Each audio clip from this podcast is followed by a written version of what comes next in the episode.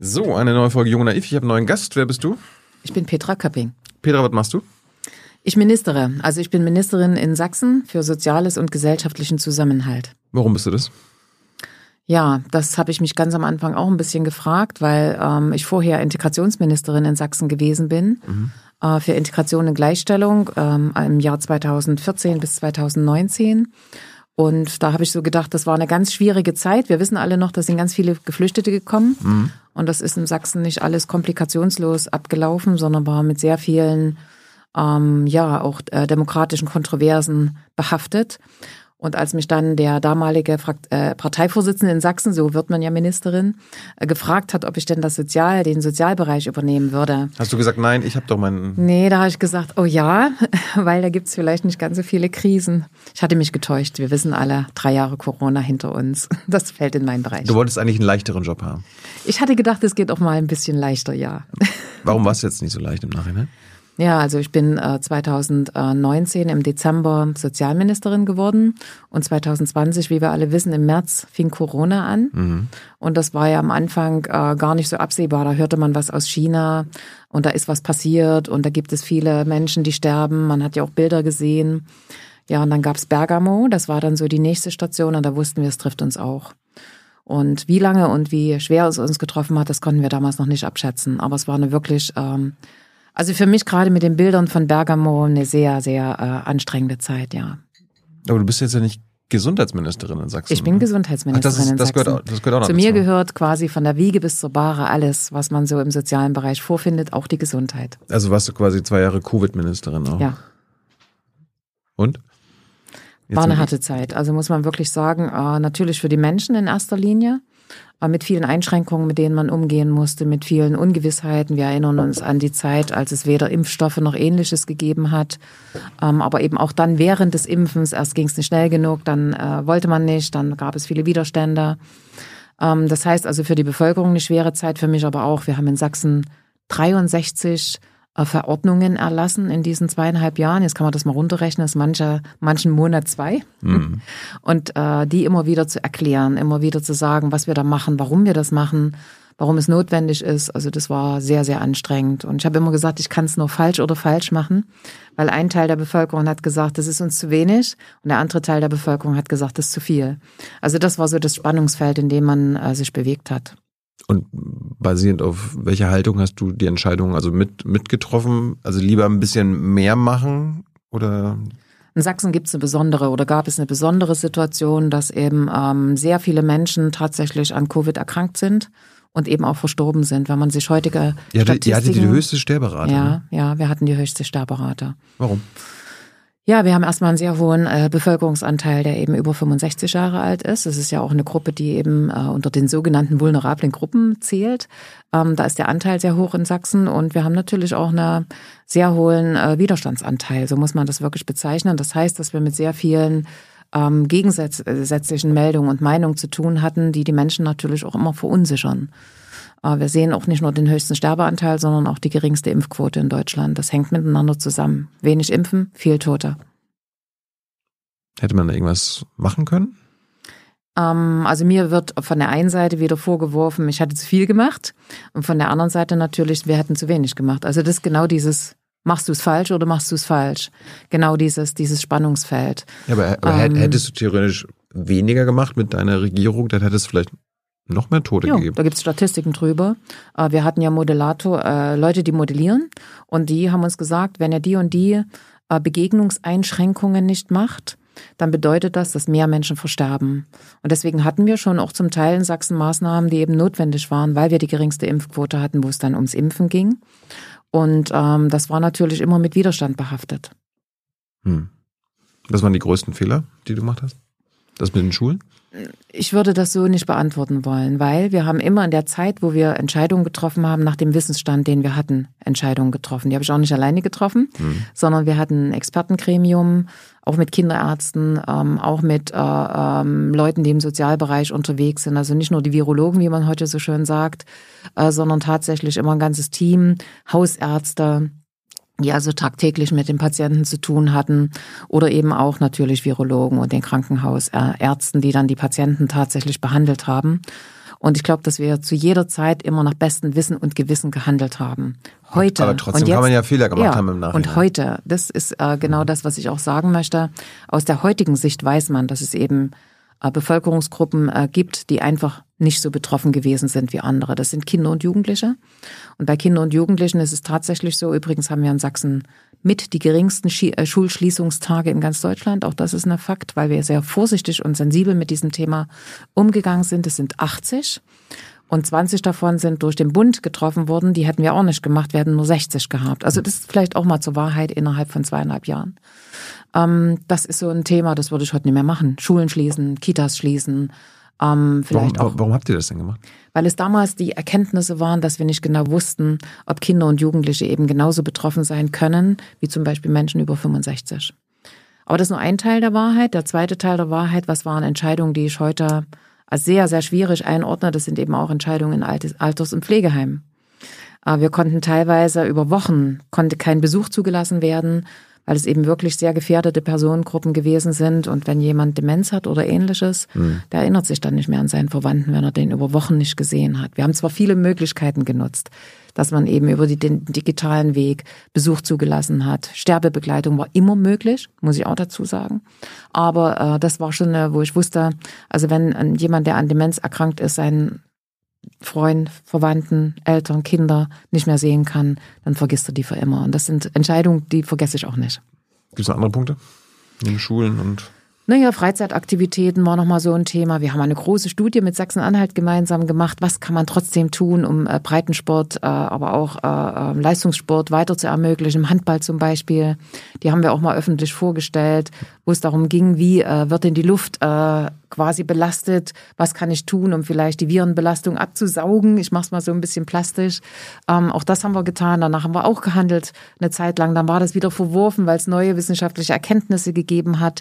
Das darf man immer nicht vergessen, dass es wirklich eine Weiterentwicklung war, äh, wie man diesem Virus begegnen kann und was man tun kann.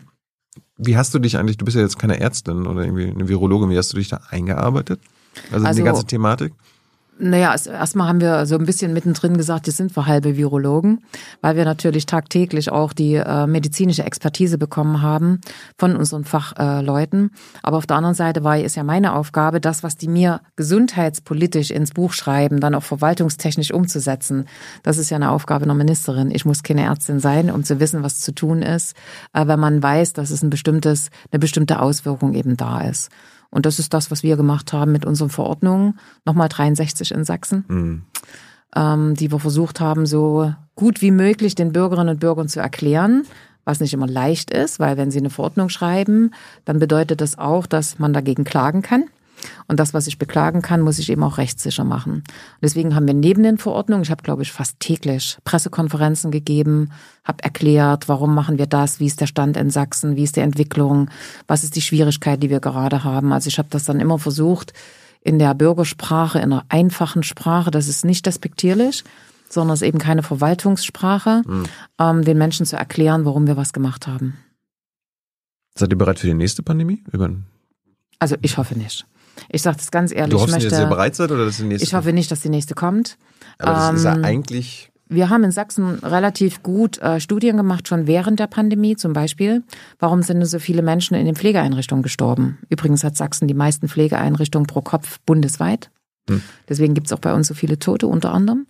Ähm, und haben gefragt, was ist da falsch gemacht worden? Hätte man das verhindern können? Wir haben sie ja schon abgeschlossen. Wir haben ja schon äh, verhindert, dass Besucher kommen können in, im großen Maße. Ähm, natürlich gab es immer Ausnahmeregelungen. Es wurden dann Bungalows gebaut, wo man sich draußen treffen konnte und, und, und. Da gab es ganz viele ähm, auch kreative Ideen. Ähm, und trotzdem äh, ist es tatsächlich so, dass äh, wir diese Untersuchung haben machen lassen, was hätten wir anders machen können, damit nicht so viele gestorben werden. Das ist zum Beispiel eine der Schlussfolgerungen für die Perspektive, die wir brauchten, um zu gucken, wenn es wieder zu irgendwelchen Pandemien gehen, was kann man besser machen. Oder ein ganz einfaches Beispiel, was wir auch alle wissen und schon wieder ein Stück weit vergessen haben, ist die Maskenproblematik, hm. dass wir am Anfang nicht mal eine Stoffmaske hatten. Also weder Stoffmasken noch in äh, Masken aus anderem Material. Es gab einfach keine. Und da denke ich, da sind wir durch das Inanspruchnahme der Industrie, die dann wirklich sehr schnell umswitchen können, ihre Produktion dann eben auf den Bedarf. Da haben wir was gelernt aus dieser Zeit. Mhm. Ähm, auch was die Vorratshaltung betrifft, dass man also bestimmte Dinge vorrätig hat. Ähm, auch da hat man gelernt in dieser Zeit. Äh, was schnell wieder vergessen worden ist, dass man eben nach wie vor wieder bei dem Thema ist, wir kaufen uns das Billigste äh, ein, statt zu gucken, dass wir die regionale Wirtschaft so fördern, mhm. dass sie eben auch eine mittel- und langfristige Produktion in diesen Produkten, zum Beispiel der einfachen Maske, durchführen können.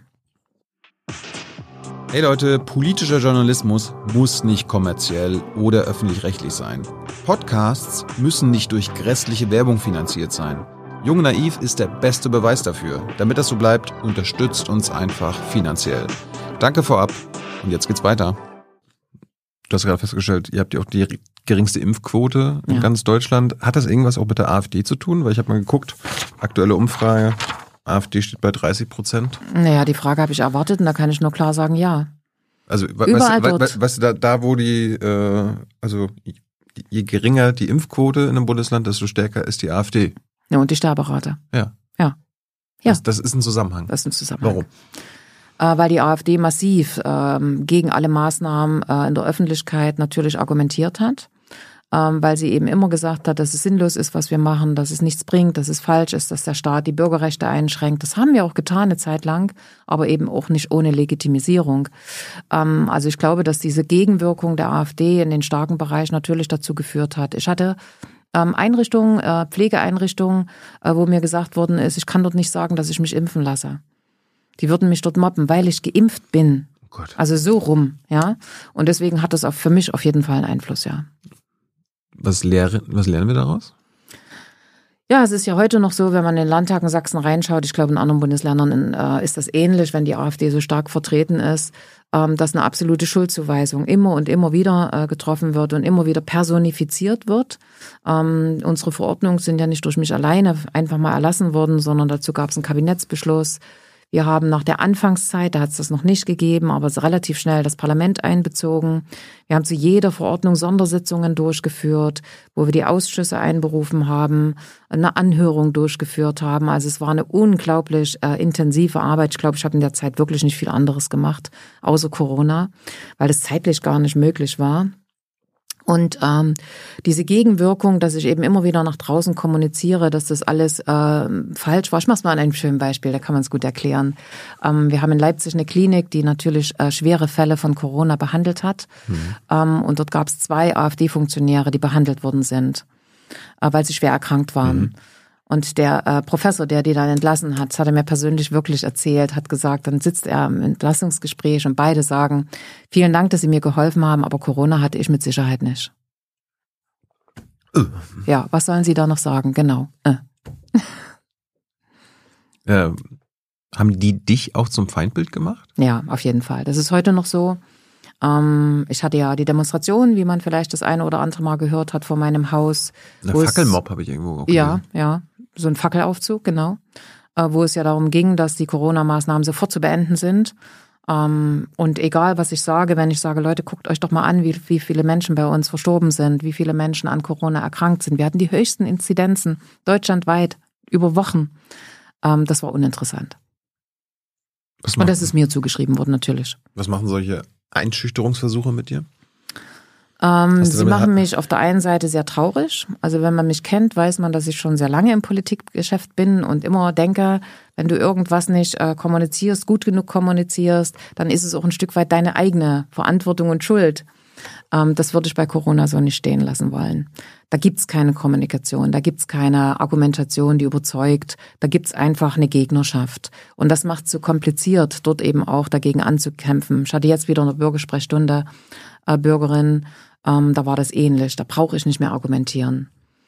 Da ist eine ganz festgelegte, festgezurrte Meinung da und die kann ich auch nicht ändern. Aber was kann man da machen?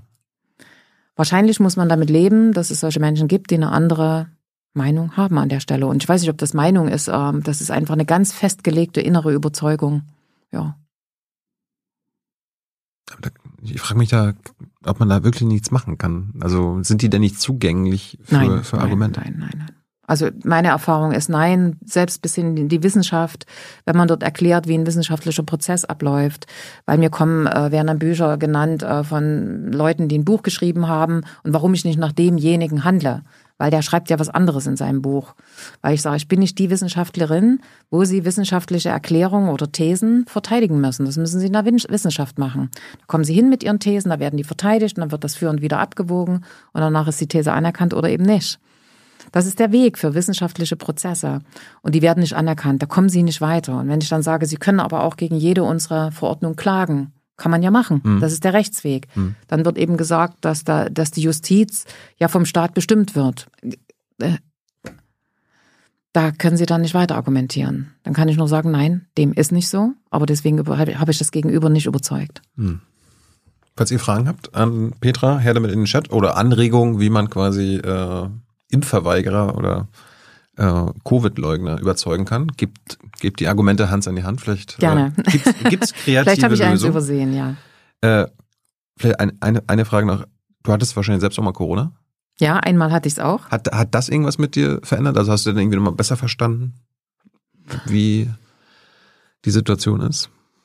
Na, ich weiß nicht, was ich besser verstehen sollte. Ähm, ich hatte natürlich äh, einen der leichten Fälle. Ich war ja auch geimpft. Hm ähm, hatte es, glaube ich, nach der zweiten Impfung oder nach der dritten Impfung, ich bin gar nicht mehr so sicher, wann es genau gewesen ist, hatte es auch nur drei Tage, oh. ähm, hatte wenig Symptome. Und wenn ich jetzt jemand gewesen wäre, der gesagt hätte, Corona gibt's ja gar nicht, hätte ich gesagt, pff, doch nur eine Erkältung. Ja, eben. Ne? Äh, weiß aber nicht, wie es passiert wäre, wenn ich zum Beispiel nicht geimpft werde. Ich bin ja auch nicht mehr die allerjüngste.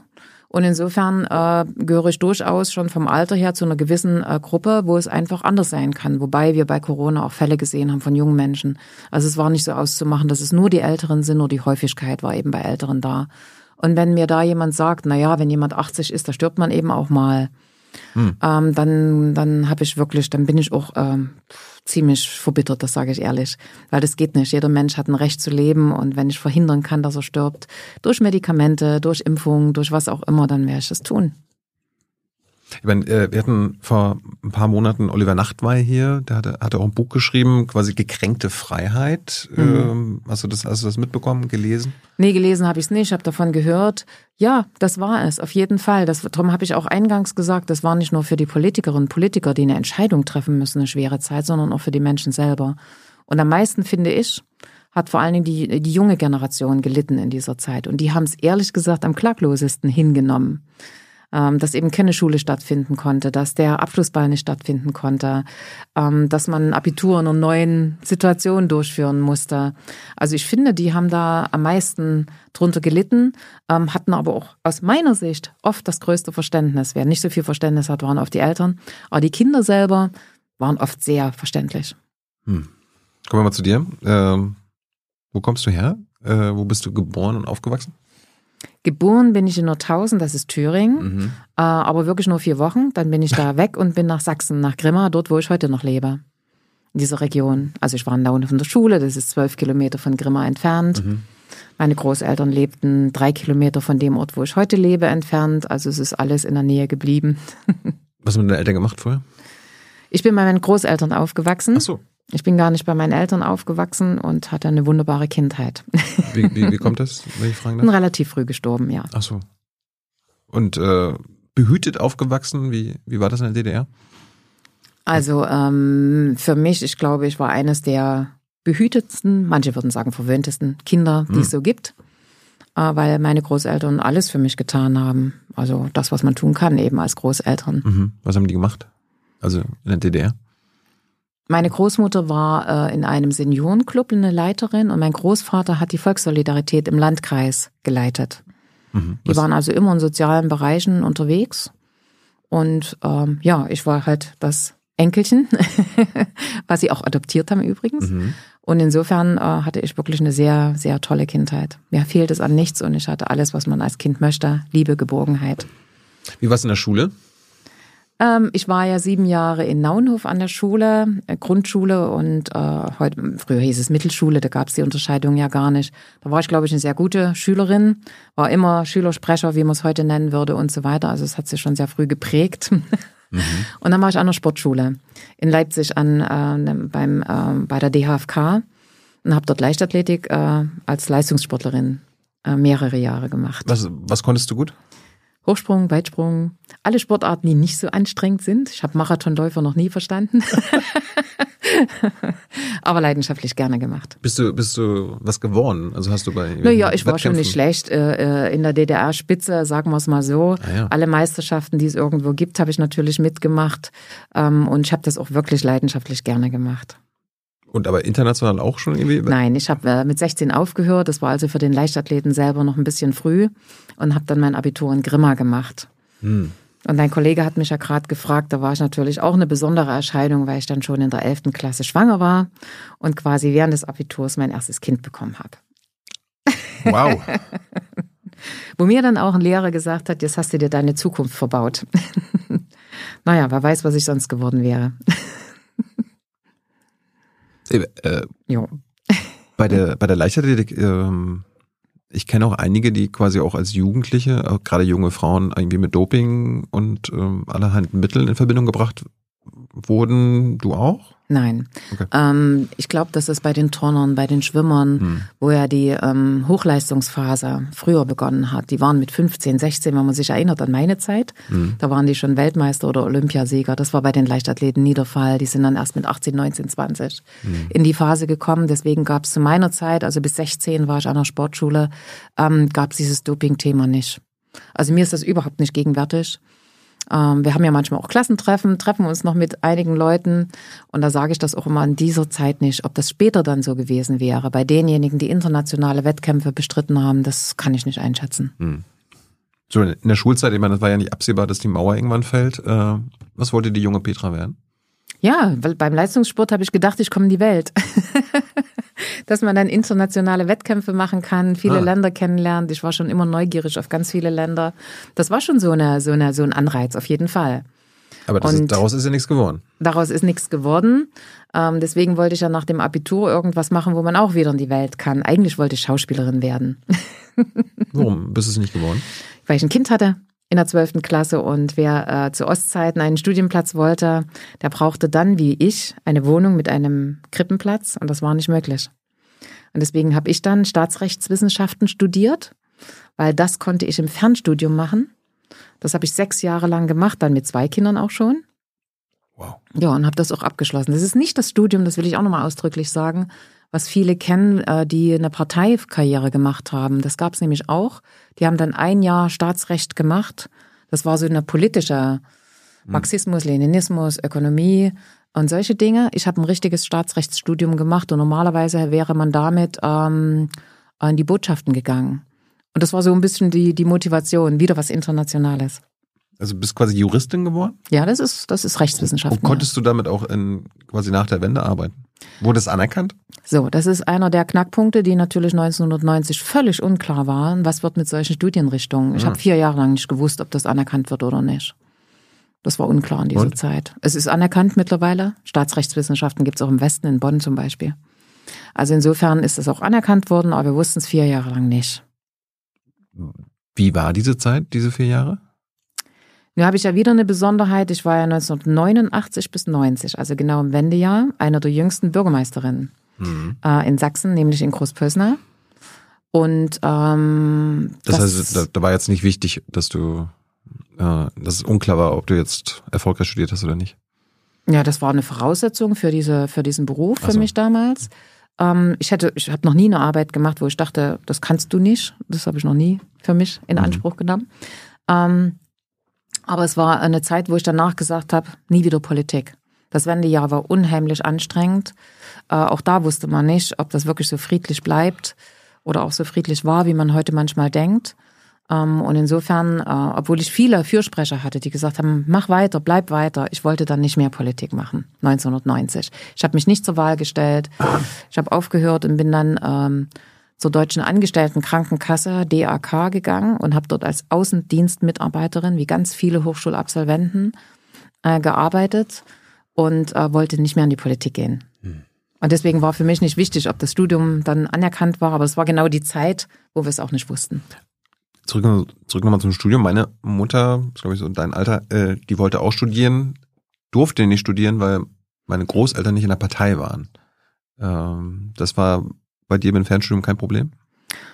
Studium war oft ein Problem, nicht immer, aber oft. Äh, bei mir war es einfach so, weil ich von der Sportschule kam. Hm. Ähm, die Sportschulabiturienten, was ich ja dort nicht gemacht habe, aber die Voraussetzungen waren ja da, die konnten ehrlich gesagt alles studieren in der DDR. Alles. Egal, ob sie dann so eine Art Numerus Clausus erfüllt haben oder nicht. Also ich wollte Psychologie studieren, alles, was man so eben in diesem Alter immer mal so ausprobiert. Mhm. Und insofern hatte ich das Thema, ähm, dass ich nicht studieren darf, nicht. Das hatte ich nicht, ja. Schön, immerhin. Ja. Ähm, apropos Partei, äh, warum bist du erst 86 in die SED gegangen? Mm, das war kurz vor Abschluss des Studiums. Ja. Weiß ich nicht, muss man rechnen jetzt? Anfang Mitte so gerne, 20? Ja. So, so, gerne rechne ich gar nicht zurück, ist schon so lange her. Ähm, ja, da, es war kurz vor Abschluss des Studiums und da gibt es dann schon einen Druck. Willst du jetzt nicht auch in die Partei gehen? Und ähm, wer macht Druck? Ja, das ist damals eine sehr persönliche Geschichte gewesen. Mein damaliger Mann hat Druck gemacht. Ja, gebe ich zu. Der war damals äh, stellvertretender Vorsitzender des Rates des Kreises. Heute hieße das stellvertretender Landrat. Mhm. Und der hat dann so ein bisschen Druck ausgeübt. Ist ja auch mein Mann geworden dann. Also insofern war das mehr eine emotionale Geschichte als vielleicht eine politische Überzeugung. Aber worauf hat er den Druck basiert? Also Petra, ähm, Petra Geh mal sind, rein. Nee, das sind damals, ich war ja nur eine junge Frau, wie, wie du erwähnt hast. Ähm, mhm. sind damals übrigens eine ganze Reihe von jungen Leuten, weil ich da reingegangen bin, auch mit da reingegangen. Das hatte auch was damit zu tun, wie gerade das Umfeld ist. Ob man dann sagt, wir können doch da was verändern, wir können doch da was anders machen, das kann man mhm. doch so nicht lassen. Ähm, wir haben uns ja teilweise auch ein bisschen lustig gemacht über Parteiführung. Das war ja noch nicht so, dass wir alles hingenommen hätte. Mhm. Ähm, und deswegen fand ich das jetzt nicht so schlimm zu sagen, okay, äh, dann trittst du jetzt dort ein und äh, äh, versuchst Veränderungen herbeizuführen. Der, der, der, der Wunsch nach Veränderung war ja riesig. Und? Natürlich nicht. Also was konnte man schon in dieser Partei verändern? Das muss man ja deutlich sagen. Ähm, das war ja auch der Knackpunkt, warum ich dann wieder ausgetreten bin zu einer Zeit, wo es eben nicht ungefährlich war. Ja, du bist im Juni 89. Ja, ja also genau. Also quasi ein halbes Jahr vom Mauerfall. Ich bin im Mai äh, Bürgermeisterin geworden in Großpössner. Ähm, das war die Zeit, wo äh, die ersten Juni nach Ungarn abgehauen sind, wenn man sich erinnert. Mhm. Die sind in Urlaub gefahren, sind nicht zurückgekommen. Und so ging mir es auch in meiner Gemeinde. Da fehlte früh plötzlich die Kindergärtnerin, da fehlten, da fehlten Lehrer, da fehlten Hausmeister, alles, was man sich vorstellen kann. Und ich habe dann wirklich äh, fette Briefe geschrieben an die SED-Kreisleitung und habe gesagt, Leute, ihr müsst hier was machen, guckt euch doch mal an, was hier gerade passiert. Keine Antwort, nix. Und habe ich dann mein Parteibuch hingeschickt und habe ich auch keine Antwort gekriegt. Es löste sich gerade alles auf. Gab keine Reaktion. Keine Reaktion. Also einer hat mal nachgefragt, warum ich nicht mehr bezahle. mal die einen Parteibeitrag. Hätte sagen können, dass es irgendwie so Druck gibt oder die, nee, die das war einfach so schon in der Zeit, wo alles so aufgewühlt und so im, ähm, im Auflösen war, dass niemand mehr man hatte die Montagsdemonstrationen in Leipzig, die ja dann im Herbst begonnen haben mhm. und so weiter und so fort. Es war einfach niemand mehr da. Hast du das Ende kommen sehen? Ja, äh, für mich stand fest, dass es das Ende geben wird, als es den Wechsel zu Egon Krenz gegeben hat. Es war ja so ein bisschen die Hoffnung, dass Modrow ähm, dann äh, übernimmt oder ähnliches. Aber wo, wo in, in den Nachrichten kam Egon Krenz wird, da habe ich gesagt, das war's. Der, der kam 89 äh, ja. als Nachfolger von Honecker. Ja, ja. Warum, warum war das für dich?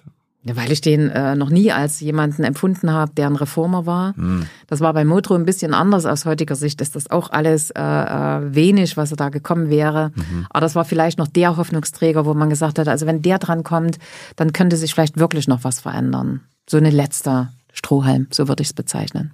Hat dein Mann das auch so gesehen? Mein damaliger der, der, der Mann. Der schien ja überzeugter zu sein. Der war der war richtig traurig, als das Ende kam. Ja. Ähm, auch das ist eine Geschichte, die ich gemacht habe in Großpösner, dass ich im November, als die Montagsdemonstration gewesen bin, habe ich so gesagt, ach komm, ich mache auch eine in Großpösner als Bürgermeisterin. Hm? Eine Demo? Ja.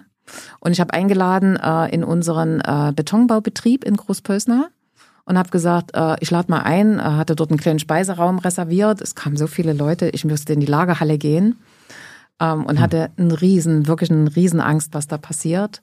Hatte die SED-Kreisleitung eingeladen, also lauter so honorische äh, Leute, die damals Rede und Antwort stehen sollten. Es waren bestimmt tausend Leute da in dem kleinen Großpösner. Und ähm, danach wussten wir, es ist vorbei. Also auch wie Sie sich geäußert haben, wie die, ich habe die Fragen gestellt, die mir unter den Nägeln brennen. Warum haben wir keinen äh, kein, kein Supermarkt? Warum haben wir das und das nicht an Lebensmitteln? Warum ist das und das nicht möglich? Warum äh, können die Leute nicht reisen? All die Fragen, die den Menschen natürlich unter den Nägeln gebrannt haben. Und ähm, habe auch keine, kein, kein Auspfeifen bekommen, sondern viel Applaus. Äh, aber eben die Vertreter der, äh, des Landkreises, der Partei, die eben nicht.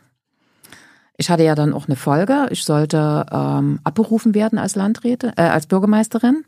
Musste dann zum damaligen Landrat, bin ins Landratsamt nach Leipzig gefahren und der war nicht mehr da. Der, den hatten sie schon aus dem mhm. Amt geworfen und ich stand da, ich sollte doch meine Abberufungsurkunde holen. Und äh, sein Stellvertreter war da und er sagt, fahr du mal nach Hause, der ist weg. dann war ich bis zum Mai 90 auch Bürgermeisterin geblieben.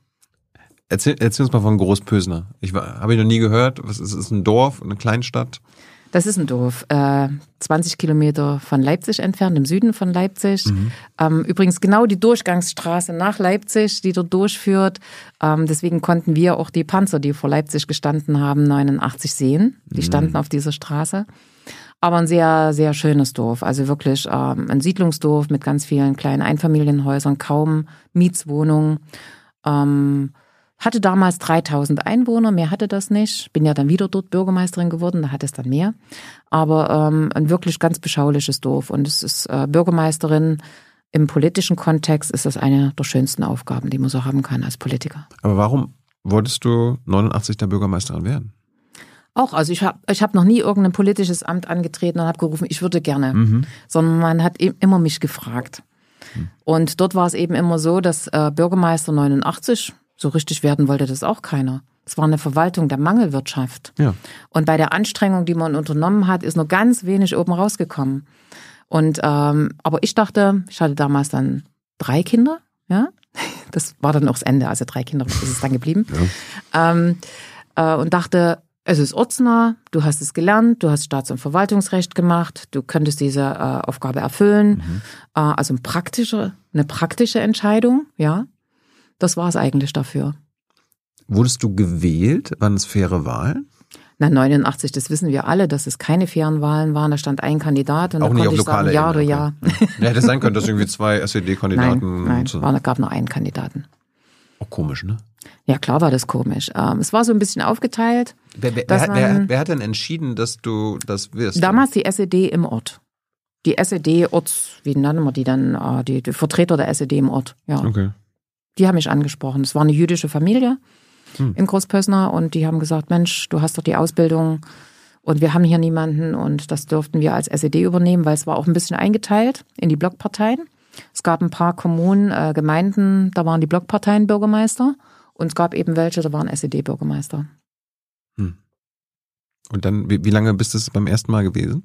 Ein Jahr, genau dieses Jahr bis zur Neuwahl. Ah ja, also es gab, es gab auf lokaler Ebene auch überall Neuwahlen dann. Achso. Natürlich, ja. Achso, achso. ja. Bis zur Neuwahl 1990 im Mai.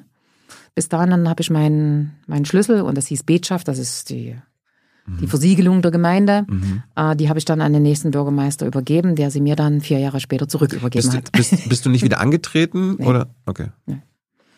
Und dann, dann bist du quasi Krankenkasse, Krankenkassenvertreterin gewesen. Jo, vier Jahre lang.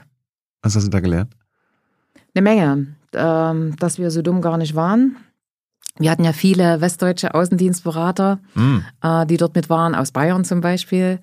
Ähm, und wir haben gemerkt, dass wir alle eine viel, viel höhere Qualifikation hatten als sie. Es waren alles ähm, mit einem mit Versicherungsfachmann oder solche Ausbildungen. Ne?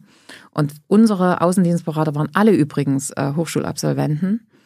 Äh, und insofern haben wir schnell gemerkt, dass wir da wirklich gut über die Runden kommen. Es ist jetzt verjährt, deswegen darf man das erzählen.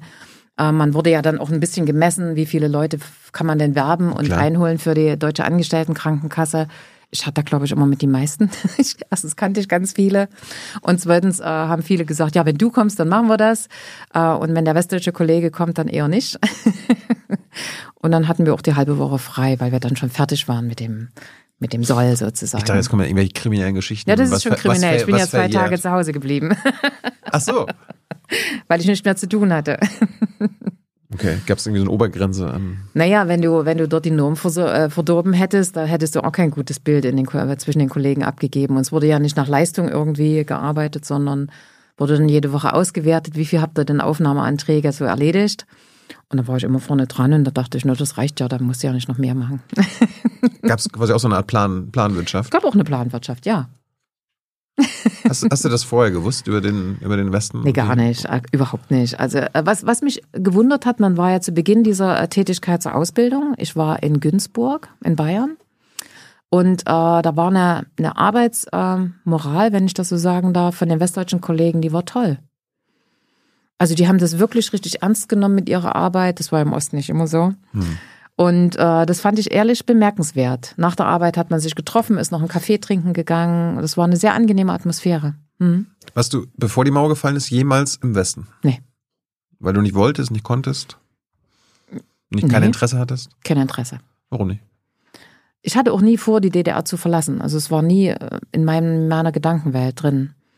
Erstens habe ich äh, selber persönlich nie schlecht gelebt.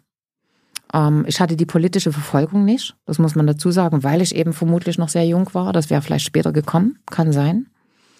Ähm, und insofern hatte ich jetzt keinen Grund, die DDR zu verlassen. Ich hatte einen guten Beruf, Bürgermeister, und es war ein schöner Beruf. Ich habe das gerne gemacht von Anfang an. Also aber, insofern gab es für mich keinen Grund. Aber wie, wie hast du das in deinem Kopf vereinbart, dass ihr quasi Reisebeschränkungen hattet und äh, quasi gefangen wart im Osten. Ja, wenn ich ganz ehrlich war, war ich auch nie in Jugoslawien. Da hätten wir hinreisen dürfen. Ja. Ich war auch nie in Kuba. Warum mhm. nicht? Weil ich gar kein Geld dafür hätte. Mhm. Insofern wusste ich, dass es Länder gab, die ich ja so schon nicht bereisen konnte. Äh, da war für mich der vordergründige Gedanke nicht das Reisen. Ich hatte drei kleine Kinder. Mhm. Also insofern hatte ich die, die, also die Zeit war bei mir nicht da, über diese Dinge nachzudenken. Ich hatte keine Repressalien, ich habe es ja gerade gesagt, ich habe mein Abitur gemacht, ich habe mein Studium gemacht.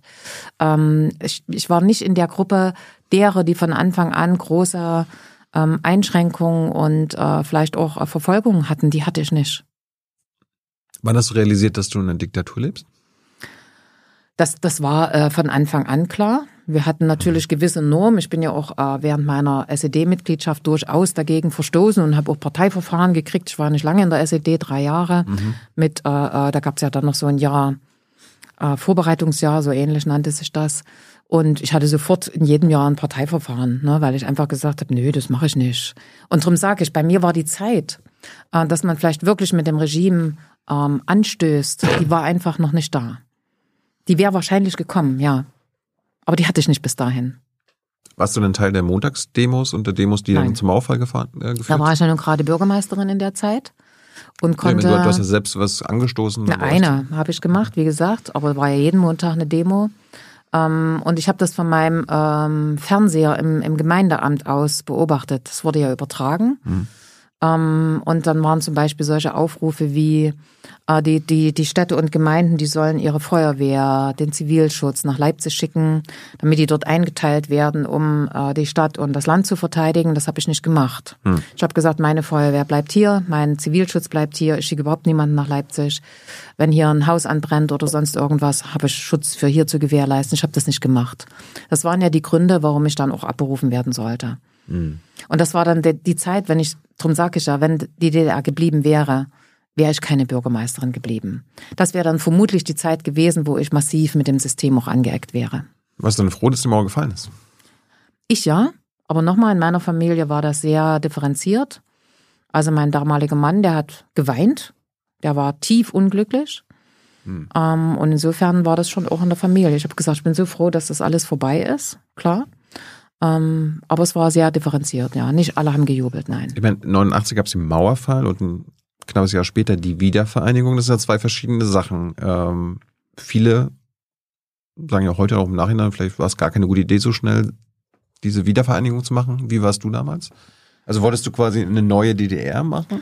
Ja, ich wäre eher auf diesem äh, Weg gewesen, ähm, weil ich so gedacht habe, wenn ich die Montagsdemos gedacht, äh, gesehen habe und die Beiträge gehört habe von den Menschen, habe ich immer so gedacht, jeder, der da marschiert, denkt, er ist dann der Gewinner des neuen Systems. Das wird nicht der Fall sein. Also das waren meine Sorgen. Also dass im, im Westen Arbeitslosigkeit herrscht, äh, das war ja nun nicht unbekannt. Dass die Sozialsysteme so schlecht sie waren in Ost, äh, zu Ostzeiten. Mhm. Aber ähm, dass der Mensch versorgt ist, das war schon gewährleistet. Mhm. Und äh, dass das dann anders ist, das war zu erwarten. Und insofern wäre ich eher ein Verfechter gewesen, ein Stück Zeit zu lassen und vielleicht das Gute, was wir durchaus auch in der DDR hatten, ein Stück weit mit rüberzunehmen, ja. Ist ja nicht passiert. Ist nicht passiert. Da gab es immer den schönen Spruch, wenn die äh, D-Mark nicht zu uns kommt, dann kommen wir zur D-Mark. Äh, gab jetzt schon einige, auch aus der damaligen Zeit, die politisch aktiv waren, am runden Tisch und teilweise im Bundestag gesessen haben, die meinen mal so, das Wiedervereinigung ist auch ein komisches Wort jetzt im Nachhinein. Äh, viele, also man könnte auch sagen, es war eine Übernahme. Die BRD hat quasi die, den Osten übernommen. Äh, war ja im Grunde auch so. Die Bundesländer haben sich quasi dem Grundgesetz angeschlossen, anstatt dass wir was Neues machen oder so. Ja, ja, es war ja der Gedanke damals, an, einem, an einer neuen Verfassung zu arbeiten oder ähnlichem. Gab ja da viele Ideen. Steht aber ja nochmal, Grundgesetz, ne? Ja, aber es ist eben nicht passiert. Und äh, das ist auch das, was die Menschen äh, dann erst im Nachhinein nach und nach auch begriffen haben. Viele Dinge waren ja nur möglich, weil ähm, in dieser ersten Zeit nach 1990, weil die Menschen massiv mit sich zu tun hatten. Wie mhm. geht's denn weiter? Ich habe es ja auch für mich gesagt. Ich habe auch nicht gewusst, wie es jetzt weitergeht. Ne? Und habe einfach geguckt, erstmal Job, egal was, du machst das jetzt. Und so ging es ja vielen Menschen. Und insofern hatten die gar keine Zeit zu gucken, was da gerade mit ihrem Betrieb passiert, was gerade politisch passiert, welche Entscheidungen getroffen werden, um vielleicht dagegen auch auf die Straße zu gehen. Wir erleben ja gerade in Sachsen jetzt äh, eine Gesundheitsreform auch, äh, die der Bund vorbereitet, die wir auch in Sachsen durchführen müssen. Ähm, und da sage ich immer, die ist ja in Ostdeutschland schon mal in den 90er Jahren passiert. Ähm, da haben sie kaum Demonstrationen auf den Straßen gesehen, weil die Menschen einfach mit sich zu tun hatten. Die haben dafür keine Zeit gehabt. Die mussten gucken, wie die Kinder neu in der Kita anzumelden waren, wie die Schulen funktionieren, All diese Fragen, die völlig anders waren. Hm. Meine damalige Schwiegermutter hat es immer so schön gesagt, mit der bin ich immer freitags, nachmittags einkaufen gegangen. Da sagte jetzt komme ich hier in den Supermarkt, toll, was es da alles gibt, aber da stehen jetzt zehn Stück Butter statt einem. Welches soll ich denn jetzt nehmen? Sind die nicht alle gleich? Ja, klar waren die irgendwie alle gleich. Und das sind so äh, Dinge, wo man vielleicht drüber lächelt, aber das war eine so Überflutung von neuen äh, Dingen. Äh, ich sage es immer so rum, für den Ostdeutschen hat sich alles geändert im Leben, alles und für den Westdeutschen eben nichts. Und das ist so der Unterschied, äh, den man ausmacht. Und alles heißt eben auch im Alltag alles. Da wurde geguckt, wenn der Nachbar plötzlich ein neues Auto stehen hat, wie hat denn der das jetzt bezahlt? Wie kommt denn der zu dem neuen Auto? Das ist ja schon ein Westauto. Ich hatte, ich hatte, glaube ich, in Folge 600, das ist schon ein paar Monate her mit Stefan Schulz, das ist ein Soziologe, ähm, geredet, woher dieser, ähm, diese Wettbewerbsgedanke und äh, die demografischen Probleme kommen. Und wir sind darauf gekommen, in der DDR gab es halt auch so eine Art Zusammenhalt, sozialen Zusammenhalt, weil es Mangel gab. Also man musste sich gegenseitig helfen, es war nicht alles da. Man, eine Notgemeinschaft, sage ich Man immer. war gezwungen, zusammenzuhalten. Und im Westdeutschland, in der Bundesrepublik, gab es halt einen Individualismus und dadurch auch eine Art Wettbewerb untereinander, weil es Überfluss gab. Es gab keinen Mangel mehr. Also war auch Zusammenhalt nicht Notwendig. Naja, es gab viele Gründe für, äh, für die DDR. Erstens haben wir alle relativ ähnlich verdient. Mhm. Also es gab gar niemanden, der jetzt ganz viel Geld hatte und jemanden, der ganz wenig Geld hatte von den Arbeitnehmern. Es gab natürlich unsere Handwerkerschaft, die ganz gut dastand. Die fuhren auch die Ladas damals zu dieser Zeit. Ähm, insofern äh, gab es also auch eine relativ gleichgeschaltete finanzielle Voraussetzung. Und dazu gehört natürlich bei Möbel angefangen, wirst du vielleicht von deinen Eltern auch noch wissen, äh, gab vier Schrankwandsorten, wie man so schön sagt. Ja, ja. Und eine davon hatte jeder. Gab aber auch gute Dinge, zum Beispiel den Ehekredit für junge Familien, äh, wo ich mir heute auch wünschen würde, dass man jungen Leuten so einen Start es ins Leben. Ein, es gab einen Ehekredit? Ja, Was das, war das? weißt du gar nicht. Nee. Hm. Das, äh, wenn, wenn ich, äh, ich glaube, bis 25 ähm, in der DDR geheiratet habe, dann bekam ich einen sogenannten Ehekredit äh, von 5000 Mark. Mhm, weiß ich noch. Ich habe nicht gekriegt, weil mein Mann älter war. Mhm. Aber insofern äh, gab's das. Und äh, wenn ich dann ein Kind hatte oder zwei Kinder hatte, wurde von dem Kredit auch noch was erlassen. das habe ich nicht gewusst. Was hast du damit gemacht? Ich habe nicht gekriegt. Ah ja, du hast nicht. okay, aber wozu war das da? Damit die sich eine Wohnung einrichten können. Ja. So ein Start, so ein Startgeld. Ich fand das eigentlich sehr schön. Und wir wissen wir aber auch, dass die meisten ja erstmal suchen mussten, ehe sie eine Wohnung hatten und, und, und. Auch das war ja ein Vorteil. Wenn ich verheiratet war, bekam ich etwas schneller eine Wohnung, als wenn ich nicht verheiratet war. Hm. Also insofern gab es da schon einen Zusammenhang. Aber der Ehekredit als solches für junge Familien, den finde ich gut. Ähm, apropos Frauen, Frauenrechte, ähm, bringe mal das Beispiel gerade, weil jetzt ist ja gerade wieder so Abtreibungsparagraph ähm, äh, in der politischen, bundespolitischen ähm, ähm, Berichterstattung Thema in der DDR war, glaube ich, ab den Ende der 70er, Anfang der 80er, dass Frauen und nur die schwangere Frau in den ersten drei Monaten entscheiden konnte, ob sie das Kind behält oder abtreibt. Ja. Und dann wurde das quasi äh, bei der Wiedervereinigung mit dem deutsch-deutschen Vertrag, da gab es dann so eine Übergangszeit von einem Jahr, wo das noch gültig war und danach war quasi die alte BRD-Regelung wieder. Äh, brauchen wir diese Regelung zurück aus der DDR? Ähm, ich sag's mal so, ähm, ich glaube, dass es damals ähm, sehr, sehr einfach war, eine Abtreibung durchzuführen. Mhm. Und dass man heute ein Beratungsgespräch führt, dass man aufklärt über die Möglichkeiten, die ich habe als Frau, wenn ich das Kind behalte, das finde ich richtig. Also ich fand das damals, ich habe ja gesagt, dass ich noch während des Abiturs mein erstes Kind bekommen habe. Also ähm, ich kann mich erinnern an das Gespräch mit dem Frauenarzt, der sagte, äh, wann soll ich denn den Termin machen? Hm. Ich wollte es ja behalten. also das war zu einfach. Ähm, ich finde, dass man äh, sich Zeit lässt, dass man überlegt, dass man sich beraten lassen kann. Was habe ich für Möglichkeiten? Das ist wichtig. Und insofern bin ich sehr dafür, dass es Beratungsgespräche gibt, wie das heute ist. Und dass die Entscheidung einfach auch ein bisschen überlegter getroffen werden kann, als wenn ich einfach nur eine Frage beantworten muss. Aktuell ist ja so, dass es gibt ja einen Paragraphen im Strafgesetzbuch. Ja, da habe ich mich ja in den Koalitionsverhandlungen damit, äh, dafür eingesetzt, dass der wegfällt. Okay, da, dafür bist du. Ja, natürlich. Stattdessen was? Naja, das äh, habe ich ja gerade versucht zu sagen, dass es eine Beratung geben sollte ja. und die Frau, wenn die dann entscheidet, dass es eben aus den unterschiedlichsten Gründen, und das will ich wirklich nochmal an der Stelle sagen, es gibt, ich kenne wirklich keine einzige Frau, die sich so eine Entscheidung leicht macht. Ähm, und gerade wenn man nochmal eruiert hat, was habe ich denn für Möglichkeiten, wer kann mir alles helfen, wo kriege ich Unterstützung her und dann eine Entscheidung treffe, dann muss das straffrei sein und darf nicht in irgendeiner Form und auch noch im Strafgesetzbuch verankert sein.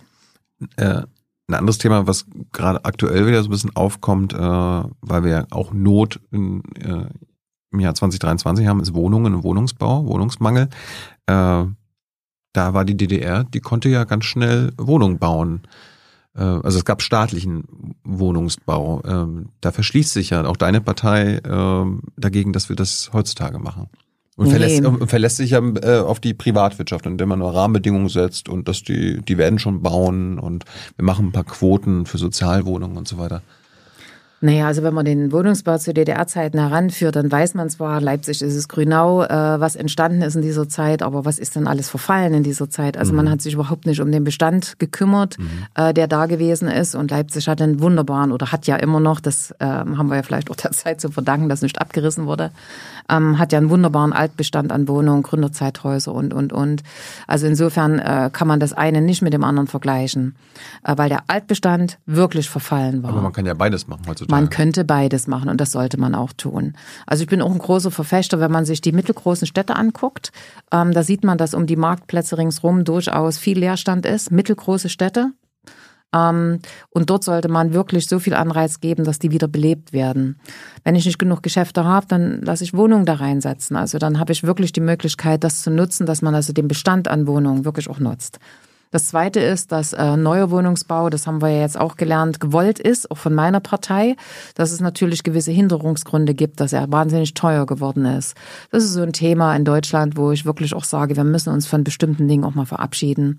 Ich erlebe in meiner langen Zeit als Politikerin, dass man Gesetz macht das ist vielleicht 1990 entstanden und schafft es nicht ab, wenn es was Neues gibt, sondern setzt das nächste oben drauf, wie ein Bausteinsystem. Mhm. Und damit weiß am Ende gar keiner mehr genau, was ganz oben und ganz unten war. Und deswegen werden sie zum Teil wahnsinnig teuer und undurchsichtig, überhaupt nicht mehr kommunizierbar. Und das muss man ändern. Aber du bist dafür, dass quasi das, das Land Sachsen selber zu Not das Wohnungen... Nicht, aber wir haben ja mittlerweile jede Menge Wohnungsbaugesellschaften, kommunale Wohnungsbaugesellschaften. Ich bin ein großer Fan der Kommunalisierung von Grundbedürfnissen. Das betrifft Wohnungsbau, das betrifft Krankenhäuser. Aber die müssen ja auch betriebswirtschaftlich arbeiten. Das können sie auch. Also die Wohnungsbaugesellschaften stehen nicht unbedingt schlecht da. Das kann man so nicht sagen. Aber nochmal, wenn ich von der gesetzlichen Voraussetzung gehe und jeder Neubau oder jede Sanierung einen Auflagenberg hat, der zu einer Kostensteigerung führt, dass es am Ende keine Sozialbezieher mehr geben kann, dann stimmt was nicht. Und da muss ich ran. Aber stimmt ja auch was nicht, wenn quasi äh, auch für eine so eine Genossenschaft, die auch auf die Wirtschaftlichkeit gucken muss, äh, wenn die dann sehen, äh, wenn wir jetzt hier Sozialwohnungen bauen, das rechnet sich ja gar nicht, das kriegen wir ja gar nicht wieder rein. Ja, weil die das Auflagen, ist ja ein Problem. Weil, die, weil die Auflagen so riesenhoch sind, deswegen komme ich ja von den Auflagen her. Ähm, das muss man, man muss wirklich die Gesetze entschlacken. Äh, man muss wirklich äh, klare Gesetze formulieren, die durchführbar sind, die überschaubar sind, die nicht Genehmigungszeiten von, weiß ich nicht, drei Jahren brauchen. Da ist äh, für mich der größte Ansatz zu treffen. Das ist wirklich wahr. Ähm, und dann muss man natürlich, das haben wir in den 90er Jahren auch gehabt. Ich habe auch einen Großpössener sozialen Wohnungsbau gemacht in mhm. den 90er Jahren. Da wurde der soziale Wohnungsbau nochmal wirklich wesentlich mehr unterstützt und gefördert als eben der allgemeine Wohnungsbau. Und da muss man einfach Bindungsfristen rausnehmen. Das ist ja unser Problem, was wir jetzt haben, mhm. dass die Bindungsfristen auslaufen und damit dann ein sozialer Wohnungsbau eben auch zu Normalmieten ver vermietet werden kann. Ja, und wir, wir, wir fördern, also manche Bundesländer fördern quasi den Bau von jeglichen äh, Wohnungshäusern, wo dann aber auch Luxuswohnungen drin sind und nur mhm. weil dann 20 Das halte ich für falsch, ja. Und dann sind 20 Prozent Sozialwohnungen, das erfüllt die Quote. Reicht nicht. Und ja. der Rest wird dann später verkauft. Aber das immer wieder bei den gesetzlichen Grundlagen, die müssen geändert werden. Ja. Und deswegen bin ich nicht für staatlichen Wohnungsbau. Deine Partei ist übrigens äh, Kanzlerpartei, ne? Also ja. die, die könnten da was machen. Ja, ich bin Landesministerin, meckere auch mal nach Berlin und sag auch solche Dinge, aber ändern kann ich auch nicht alles. äh, es gab ja in manchen Städten in der DDR, äh, weil du gerade über Leerstand gesprochen hast, äh, es wird ja in Berlin zum Beispiel, aber wahrscheinlich auch in Dresden und Leipzig, äh, mit Leerstand auch spekuliert. In der DDR gab es ein Leerstandsverbot. Ähm, in der DDR gab es gar keine Wohnung, um das nochmal so deutlich zu sagen. Ne? Also da war äh, tatsächlich, ich habe ja auch selber teilweise in solchen Wohnungen gelebt, wo die Treppe äh, auf halber Treppe die Toiletten waren und, und, und. Und über Jahrzehnte nicht saniert gewesen ist. Also da hat man selber versucht, mit der Tapete die Wand festzuhalten, wie ich es immer so sage. Und nachts wurde der Eimer hingestellt, wenn es geregnet hat. Das war, das war die Realität. Insofern verbietet sich regelrecht ein Vergleich mit dieser Zeit, was diese Fragen betrifft. Aber wir haben ja heutzutage äh, Wohnungseigentümer, meistens äh, entweder private oder äh, Konzerne, die mit Absicht Wohnungen leer stehen lassen, weil sie spekulieren, dass sie das dann später teuer verkaufen können oder irgendwann sich das schon rechnen wird. Und gleichzeitig haben wir quasi einen Wohnungsmangel. Da könnte, ja, könnte, da könnte, man, da könnte man als ja. Staat ja sagen, okay, wir verbieten das. Ja, also dass eine Wohnung frei ist. Äh, ich würde immer mit Anreizen arbeiten. Ich halte es immer für nicht so gut, wenn Staat verbietet, sondern ich bin ein großer Fan der Anreize, dass man wirklich die Anreize so setzt, dass es für jeden sich einfach lohnt zu vermieten mhm. und dass man auch mal über eine variable Miete nachdenken kann, wenn man merkt, in Leipzig haben wir gerade die Situation, dass die hochpreisigen ähm, Wohnungen nicht vermietet werden können. Also auch das ist ja eine Tatsache. Mhm. Äh, und insofern muss dort eine Möglichkeit sein, einen Vermieter auch zu unterstützen, also sagt, okay, dann kann ich daraus zum Beispiel Sozialwohnung machen. Mhm. Das wäre ja mal ein Plan. Was hältst du von einer Residenzpflicht? Also wer, wer eine Wohnung hat, der muss dann da auch drin wohnen? Na, überhaupt nicht. Das ist immer wieder bei dem Thema Pflichten und äh, Verbote und so weiter und so fort. Ich bin immer für, eine, äh, für, die, für die Variante, dass man äh, Anreize schafft, auch fürs Wohnen. Ich bin ja nun auf dem Land und ich werbe unheimlich fürs Land. Dort stehen Wohnungen leer, auch in Sachsen über 9000. Und insofern äh, überlege ich immer die ganze Zeit, wie kann ich den Menschen schmackhaft machen, dass es auf dem Land für die Kinder, für einen selber erstens viel gesünder ist, viel ruhiger ist, äh, eine gute Gemeinschaft gibt. Ähm, bin großer Werber fürs Land leben, um nicht alle im, in, in den Städten zu konzentrieren. Dieses schnelle Wachstum der Städte hat ja nicht nur was mit Wohnungen zu tun, sondern auch mit Kitas, mit Schulen, mit allem, was dazugehört, mit der gesamten Infrastruktur. Ja. Und auf der anderen Seite haben wir ein wunderbares Land, und in Leipzig, äh, in, in Sachsen, äh, als eines der dicht besiedelsten Bundesländer in Deutschland, mhm. äh, glaube ich, sind die Wege in die Städte alle nicht so weit. Dann ist es besser, wirklich den ÖPNV aufzustocken, solche Bedingungen zu schaffen, dass die Leute sagen können, okay, ich kann in Grimma wohnen, was übrigens Fakt ist, dass ich in einer halben Stunde in Leipzig bin und steige quasi in der Innenstadt aus. Aber ich, ich wollte so ein bisschen darauf hinaus, man könnte ja sagen, Wohnen ist ein Grundrecht. Ja. Und vielleicht sollte man mit einem Grundrecht keinen Profit machen können.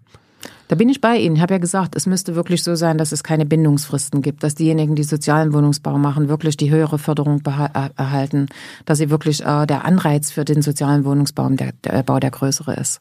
Das muss der, der, der, die Voraussetzung sein. Und das war in den 90er Jahren so. Ich hätte aber, sonst auch keine Wohnung bauen können in Großpösner, wo es ursprünglich gar keine gab. Aber was hältst du von entweder Privatleuten oder, oder Unternehmen, die hunderte, tausende Wohnungen besitzen Naja, da gab es ja in Berlin wenn du, wenn, die Vorschläge. Wenn du für ein Grundrecht schon, vom ja, Wohnen bist? Ja, ich weiß schon, da gab es ja in Berlin die Frage, aber da muss ich mich als Stadt mit auseinandersetzen. Dresden haben wir eine ähnliche Situation gehabt, dass äh, die kommunalen Wohnungen äh, privatisiert wurden, an einen Träger verkauft worden sind. Damit war die Stadt automatisch schuldenfrei. Ja, aber was macht sie damit, wenn sie keine Wohnung mehr hat? Also insofern äh, bin ich für eine Kommunalisierung der Wohnung, nicht für die Verstaatlichung. Das ist nicht mein Weg. Aber die Kommunen können das leisten, wenn sie dafür die finanziellen Voraussetzungen geschaffen äh, bekommen und die entsprechende Förderung. So, jetzt nochmal zurück zu deiner Biografie. Du, du hast den Krankenkassenkram äh, gemacht und dann bist du wieder Bürgermeisterin geworden. Warum? warum? Finde ich ganz schön gemein, Kram zu sagen, aber gut. ich möchte dich ein bisschen provozieren. Aber du warst dann quasi äh, parteilos, bist du angetreten, hast gesagt, ich bin wieder da. Nee, Nee? Ähm, ich habe für Großpösner, weil die Bürger waren wahnsinnig aufgeregt, das war im Jahr 93, glaube ich, Mhm. äh, weil in Großpösner das, was man im Westen kannte, eine Abwassersatzung erhoben wurde. Und in Großpösner haben die Menschen Grundstücke von circa 1000 Quadratmeter, also relativ große Grundstücke. Das sind alles Häuser, die noch während der Nazizeit gebaut worden sind, die Siedlungen. Hm. Da ist ja so gebaut worden, dass man sich selber versorgen konnte, deswegen immer 1000 Quadratmeter. Das war ein richtiges Besiedlungsprogramm. Ähm, und ähm, da hätten die Menschen, wenn diese Abwassersatzung mit einem Beitrag und einer Gebühr äh, eingetreten wäre, um die 10.000 Mark bezahlen müssen. Dafür, dass sie ans zentrale Abwassersystem angeschlossen werden. Mhm. Und nochmal, ich bin Staats- und Rechtswissenschaftler, ich dachte, ich schreibst du mal eine, selber eine Satzung. Das muss doch auch anders gehen. Und das habe ich gemacht. Ich habe eine andere Satzung geschrieben. Ich habe nämlich gesagt, nein, wir bezahlen keine Beiträge. Wir bezahlen nur Gebühren. Die sind etwas höher, als wenn ich einen Beitrag und eine Gebühr bezahle. Aber wir bezahlen keine Beiträge. Und das habe ich gemacht und habe das auch in einer Einwohnerversammlung, die rappelvoll war, vorgestellt. Und dann hieß es, die wollen wir haben, die Satzung. Und mit Satzung gab es halt mich. Und insofern hat man gesagt, du musst wieder Bürgermeisterin werden. Also ich habe mich nicht gemeldet. Pfarrer ist bei mir gewesen. Du musst das wieder machen. Die Leute sind verzweifelt. Dann habe ich mich zur Wahl gestellt, ja. Du wurdest also Bürgermeisterin einmal in der DDR, Mhm. im gleichen Ort und dann im, quasi im vereinten Deutschland. Vier Jahre später. Was in war der gleichen Unterschied? Gemeinde. Ein wirklich schlimmer Wahlkampf. Natürlich hat man mir damals vorgeworfen, die war ja in der SED Mhm. und die war ja schon mal Bürgermeisterin und ich habe das ja auch nie verschwiegen. Ähm, dann ging natürlich immer das Thema Stasi. Alle, die irgendwo schon mal Verantwortung hatten, müssen ja in der Stasi gewesen sein. Ich habe dann immer gesagt, das kann ich aus heutiger Sicht auf jeden Fall sagen. So oft wie ich Stasi überprüft worden bin, das muss ich muss mir erst mal einer zeigen, der mich mir den Vorwurf macht. Mhm. War ich natürlich nicht. Aber das waren so die die Vorwürfe, die dann natürlich in der Zeit gekommen sind. Und die erlebe ich ja manchmal heute noch in den Wahlkämpfen im Übrigen. Ähm, das habe ich ausgehalten, wie man so schön sagt, und natürlich auch äh, gesagt, äh, dass ich Stasi wird überprüft, muss ich nämlich nicht rechtfertigen, wird gemacht. Ähm, und ähm, ja, dann haben die Menschen mich gewählt. So war es einfach. Es gab mehrere Kandidaten, war nicht die einzige. Und dann habe ich das auch wieder sieben Jahre gemacht. Nicht bereut. Nee. Ähm, Nochmal, äh, Bürgermeisterin oder Bürgermeister sein. Ich habe plötzlich gemerkt, was mit dieser neuen, und die 90er Jahre waren ja auch wirklich fantastisch, muss man auch sagen. Da waren so viele Möglichkeiten. Für dich. Ne, für mich, für die Gemeinde. Mhm. Ne, ähm, und ich bin ja ein, ein Typ, die immer so aufs Ortsbild guckt, was war am schlimmsten bei uns. Ich weiß nicht, äh, deine Eltern werden das kennen, aber die Bushaltestellen sahen aus, verrottet, versifft und dreckig. Die habe ich als erstes gemacht. Das ist nämlich das Eingangstor, wenn du in ein Dorf reinkommst, dass du siehst, wie sieht's denn da aus. Und so systematisch haben wir dort, ich, ich glaube, ich habe 48 Siedlungsstraßen saniert. also solche Dinge. Es waren ja alles sandgeschlemmte Schotterdenk, kennt auch nur der Ossi diesen Ausdruck ähm, gebaut zu einer ordentlichen Straße, äh, die Abwasserleitung gelegt, äh, die Telefonleitung gelegt. Es war ja nichts da. Und da gab es eine Entwicklung, eine rasante Entwicklung. Das war einfach super toll. Und die Leute haben mitgemacht. Die haben wahnsinnig mitgemacht. Also es gab eine riesige Bürgerbeteiligung überall. Wir haben neue Vereine aufgebaut. Da war 94 null Vereine, null. Hm. Na, und äh, das ist äh, wirklich eine gigantische Zeit Hattet ihr gewesen. keine Wendeverlierer? Doch, natürlich, ja. Arbeitslosenquote Hm. im Landkreis Leipzig, wo ich dann auch Landrätin war, ähm, von 23 Bet- äh, Prozent. Und zwar im Jahr 2002, nicht Wow. 1990, 2002, also viele Jahre später. Ähm, ist eine Region, wo über Nacht über 100.000 Menschen arbeitslos geworden sind, Bergbaugebiet. Ähm, das war eine ganz, ganz fürchterliche Zeit. Ich kann mich erinnern als Bürgermeisterin und das versuche ich jetzt auch mal zu erklären. Auf der einen Seite war ich so wahnsinnig happy, was man alles machen konnte, was man alles in dieser Gemeinde bauen konnte, entwickeln konnte, die Schule, die Kita, alles, was es gibt. Und gleichzeitig hatte ich dort ABM-Maßnahmen. Und die haben, wir haben in Großpösner... Arbeits, Arbeitsbeschaffungsmaßnahmen. Ja. Es gibt junge Leute, Danke. die haben das wieder nie gehört. Genau. Da hast du völlig recht. Diese sogenannte Arbeitsbeschaffungsmaßnahme und wir haben in Großpösner so kleine ähm, ja, Flüsse, Mhm. den Pösgraben. Und da habe ich einfach 100 äh, solcher Menschen bestellt beim Arbeitsamt und habe gesagt, wir könnten diesen, diesen kleinen Bach aus, sauber machen, ausheben, wieder reaktivieren, renaturieren. Und da habe ich mit den Leuten gesprochen, die die mir geschickt haben. Das waren zum Teil Ingenieure, das waren hochgebildete Menschen und die haben bei mir mit der Schaufel und der Schubkarre diesen Graben sauber gemacht. Und das meine ich mit Wendeverlierern. Die waren fleißig, die haben gesagt, ich brauche einen Job, ich gehe dahin und haben solche Arbeiten gemacht. Und dass die natürlich nicht nach Hause gegangen sind wie ich, wo ich gesagt habe, oh, heute haben wir hier diese, diese Leitung neu gelegt und eine Straße ist gebaut worden, sondern dass die tief gekränkt waren und dass die irgendwie, also wirklich, ähm, ich, ich benutze das Wort Wendeverlierer nicht, weil die, die haben mehr gearbeitet, schwerer gearbeitet als ich. Wenn ich das hätte machen müssen, also es hätte mich total gedemütigt. Also insofern ähm, war das eine unglaublich harte Zeit für diese Menschen, die keinen Job gefunden haben, aber trotzdem für ihre Familien sorgen wollten, trotzdem nicht zu Hause sitzen wollten, weil sie gesagt haben, das kann ich nicht, kann ich jetzt hier sitzen und einfach kommt Geld woher, ich muss was tun. Und deswegen bewundere ich diese Menschen sehr. Warum haben wir sie, die, warum haben wir sie gedemü- gedemütigt? Ja. Naja, erstmal hatten wir nicht genug Jobs. Nochmal die Braunkohle selber in meiner Region, 13 Tagebau-Restlöcher, um mal die Größenordnung zu nennen für diese Region, ähm, über 100.000 Menschen. Wir hatten keine Arbeit für die. Punkt. Deswegen wurde alles, was in der Gemeinde irgendwie gemeinnützig war, eben das Ausheben eines Grabens, weil das war ja der Dorffluss, dafür wurden die dann genutzt und wurden eingesetzt. Aber das war für viele, wie gesagt, also eine absolute Demütigung. Das werde ich auch nicht vergessen. Hier ist Tyler, hier kommt die Werbung. Für uns selbst. Kommerzfreier Journalismus seit 2013, nur möglich durch deine Unterstützung. Schau in die Infos wie. Gab es irgendwie Betriebe, die durch die Treuhand abgewickelt wurden bei euch? Na, jede Menge. Ähm, in Großpösner selber nicht. Wir hatten ja nicht viel. Wir hatten mehr Landwirtschaft und kleinen, kleinen Handel und solche Dinge. Bis auf dieses Betonwerk, was ich vorhin mal genannt habe. Das ist, war in privater Hand. Das blieb auch in privater Hand. Also äh, in meiner, in meinem Dorf nicht, aber in der Region jede Menge. Zum Teil eben auch Betriebe, die zumindest äh, noch zu DDR-Zeiten Exportbetriebe waren und denen man dann gesagt hat, äh, ihr stellt Produkte her, ähm, die man nicht exportieren kann. Also das war so ein Grundwiderspruch. Ne? Und das haben die Menschen natürlich auch nicht verstanden. Ich sehe schon, das hast du aus meinem Buch. Da ist nämlich Groß-Dubrau genannt.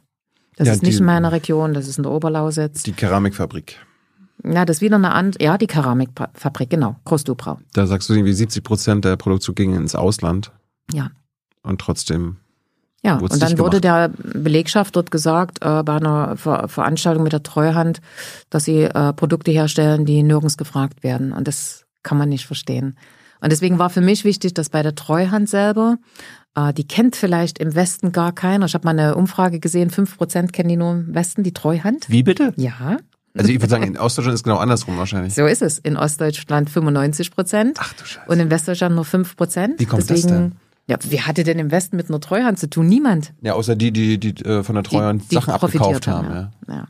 Also ich glaube, wie war es? 90 Prozent des gesamten äh, Vermögens ähm, ging an westdeutsche Männer. Ja. Übrigens auch Vermögen, was Häuser betrifft, was Grundstücke betrifft, nicht nur Betriebe. Also wenn sie, wenn, wenn du in die großen Städte guckst, in Ostdeutschland ist äh, auch 90 Prozent Privateigentum in westdeutscher Hand. Ähm, und das hat die Menschen natürlich, ähm, haben sie nicht verstanden. Und dann gab es Betriebe, also dass das nicht falsch verstanden wird, die waren marode. Da war nichts mehr zu tun. Da war einfach. aber, aber nicht alle. Eben nicht alle. Und ich sage immer, es bedarf zwei Dinge. Das eine ist, dass man die Treuhand ähm, juristisch und geschichtlich, historisch aufklärt oder abklärt. Und das andere ist die emotionale Aufklärung. Man soll doch zu den Menschen nach Groß-Dubrau gehen, übrigens eines der Dörfer mit der höchsten AfD-Wahl, ähm, und soll ihnen erklären, warum es damals so gemacht wird. Vielleicht gab es rechtliche Gründe, vielleicht gab es ökonomische Gründe, aber man soll es ihnen erklären und sie nicht stehen lassen und sagen, ihr habt Unrecht, ist falsch, musste so sein. Ähm, und das ist das, was ich fordere. Ich sage nicht, dass die Treuhand alles falsch gemacht hat, Ich sage nur, dass man es den Menschen erklären muss, warum man so gehandelt hat. Aber vielleicht kann man manche Sachen nicht erklären, wie zum Beispiel eine funktionierende Keramikfabrik dicht zu machen. Naja, es gibt ja mittlerweile. Da, da muss es ja irgendwie Gründe gegeben haben, das ist doch. Ja, es gibt ja mittlerweile eine Aufarbeitung. Ähm, ich kann mich erinnern an einen Disput mit Professor Schröter, ähm, der ja auch Treuhandaufarbeitung gemacht hat. Der sagt, Frau Köpping erzählt nur Quatsch, ist alles falsch. Es war ganz anders, ging nicht anders. Und da sag ich, mag sein, dass er von der historischen Aufarbeitung nicht Unrecht hat. Nicht Unrecht, da hörst, hörst du schon, dass es vielleicht auch Dinge gibt, wo er Unrecht hat. Aber mhm. ähm, ich glaube, dass diese, diese wirklich emotionale Aufarbeitung, die fehlt gänzlich. Ich muss es ihnen erklären. Und wenn es richtig war, was ja zum Beispiel Professor Schröder sagt, dann muss ich es den Leuten dort vor Ort sagen. Ja, wer sich im Recht fühlt, sollte kein Problem haben, das ja. begründen zu können. Und da sagt er mir, ich habe doch in Berlin Veranstaltungen gemacht, da habe ich das doch alles erklärt. Nee, ich musste den Menschen hingehen und es ihnen vor Ort erklären. Ich war nämlich dort. Und ich habe mir das angehört von den Menschen. Und da habe ich gedacht, mein Gott, das ist doch 30 Jahre her, was soll das? Ähm, die haben dort geweint, alte Männer. Und das ist, äh, da merke ich, dass das überhaupt nicht verarbeitet worden ist. Und das ist jetzt der Witz dabei ähm, die, da sagt man, ja, die Generation stirbt irgendwann aus. Ne? Das stimmt nicht. Die haben das ihren Kindern erzählt, die erzählen das ihren Enkeln, die erzählen das ihren Freunden, ihren Nachbarn. Es stirbt eben nicht aus. Diese Kränkung stirbt nicht aus. Ja, was nicht aufgearbeitet wird, wird vererbt. Ja. Äh, ich meine, hier Bundespräsident AD Christian Wolf hat ja auch gesagt, und meinte, war alternativlos mit der Treuhand. War es nicht. Auch da gibt es ein sehr gutes Buch von Herrn Dr. Beug. Mhm. Ähm, der hat das als erster wirklich junger Wissenschaftler in Bochum, glaube ich, war es gewesen, Bochum, ja, ähm, äh, an der Universität dort äh, aufgearbeitet, hat man ihn auch erstmal schräg. Ich war nämlich mit ihm dort gewesen an der Uni. Ähm, haben wir uns das angeguckt und da hat er es erzählt. Also wir haben ihn erstmal schräg angeguckt, was er will mit der Aufarbeitung der Treuhand. Das ist ein richtig mehrbändiges mhm. äh, Exemplar geworden.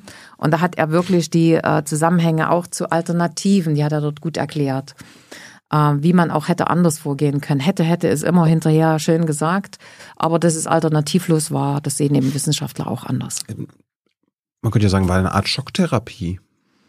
Also ja, Therapie würde ich das nicht nennen, wenn man, ja, wenn man so die Verzweiflung der Menschen gesehen hat, das war ähm, eine ökonomische Schocktherapie. Ja. Also ich, ich kenne ich kenn Leute bei mir in der Verwandtschaft, die so ein bisschen das verglichen haben mit dem Brexit, nur andersrum. Ja, also, wahrscheinlich. Äh, ja. Ostdeutsche wurden quasi ja. äh, von einem Tag auf den anderen in ein neues Wirtschaftssystem gesteckt. Sagen wir mal Kapitalismus dazu. Und dann mussten sie halt sehen, wo sie bleiben. Naja, äh, wenn es so einfach wäre, aber äh, wie gesagt, es geht eben mit unheimlichen persönlichen Kränkungen einher. Ein Beispiel habe ich jetzt genannt, ja. mit meinem Graben in Großpösner und den Ingenieuren. Ähm, und die kann ich nicht wieder gut machen. Und deswegen muss man sich das klug überlegen. Ich bin auch keiner, der sagt, also was alles falsch gemacht worden zur Wiedervereinigung oder zur äh, Übernahme. Äh, sondern ich bin jemand, die sagt, wenn man Fehler gemacht hat in der Zeit, dann muss man sie zumindest versuchen, wieder gut zu machen. Und man kann auch was vergessen in dieser Zeit, weil es zu viel gewesen ist. Es gab ja kein, kein, keine Pause dafür. Ähm, aber man muss es heilen. Man muss es, äh, man muss es reparieren. Und dieses Reparieren, dieses Heilen, das ist aus meiner Sicht nicht passiert. Aber wieder gut machen ist ja was anderes als, wie du es vorhin gerade gesagt hast, einfach nur den erklären, warum wir das gemacht haben. Das ist was, das ist ein Unterschied. Ja, ne? bei dem, äh, bei dem Projekt Treuhand, Groß-Dubrau kann ich ja nichts wieder gut machen. Das ist ja nicht möglich.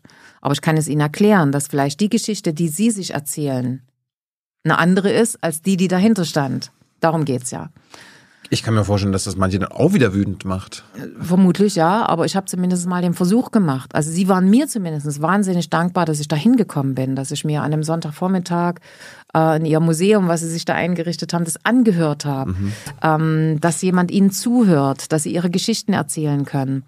Also ich finde, dass die Menschen, die sich ja dann nochmal meine, meine äh, wirkliche äh, äh, Leute, die mit Schubkarre und Spaten diesen Graben gereinigt haben, äh, die haben doch was geleistet. Es ist doch nicht so, dass das Loser waren. Die haben was geleistet, mehr als ich, sag ich immer. Hm. Weil ich habe in meinem Rathaus dann wieder sitzen dürfen und habe dort äh, gesagt, was wir alles machen. Und die hatten eine super Ausbildung und haben einen Graben ausgeschaufelt.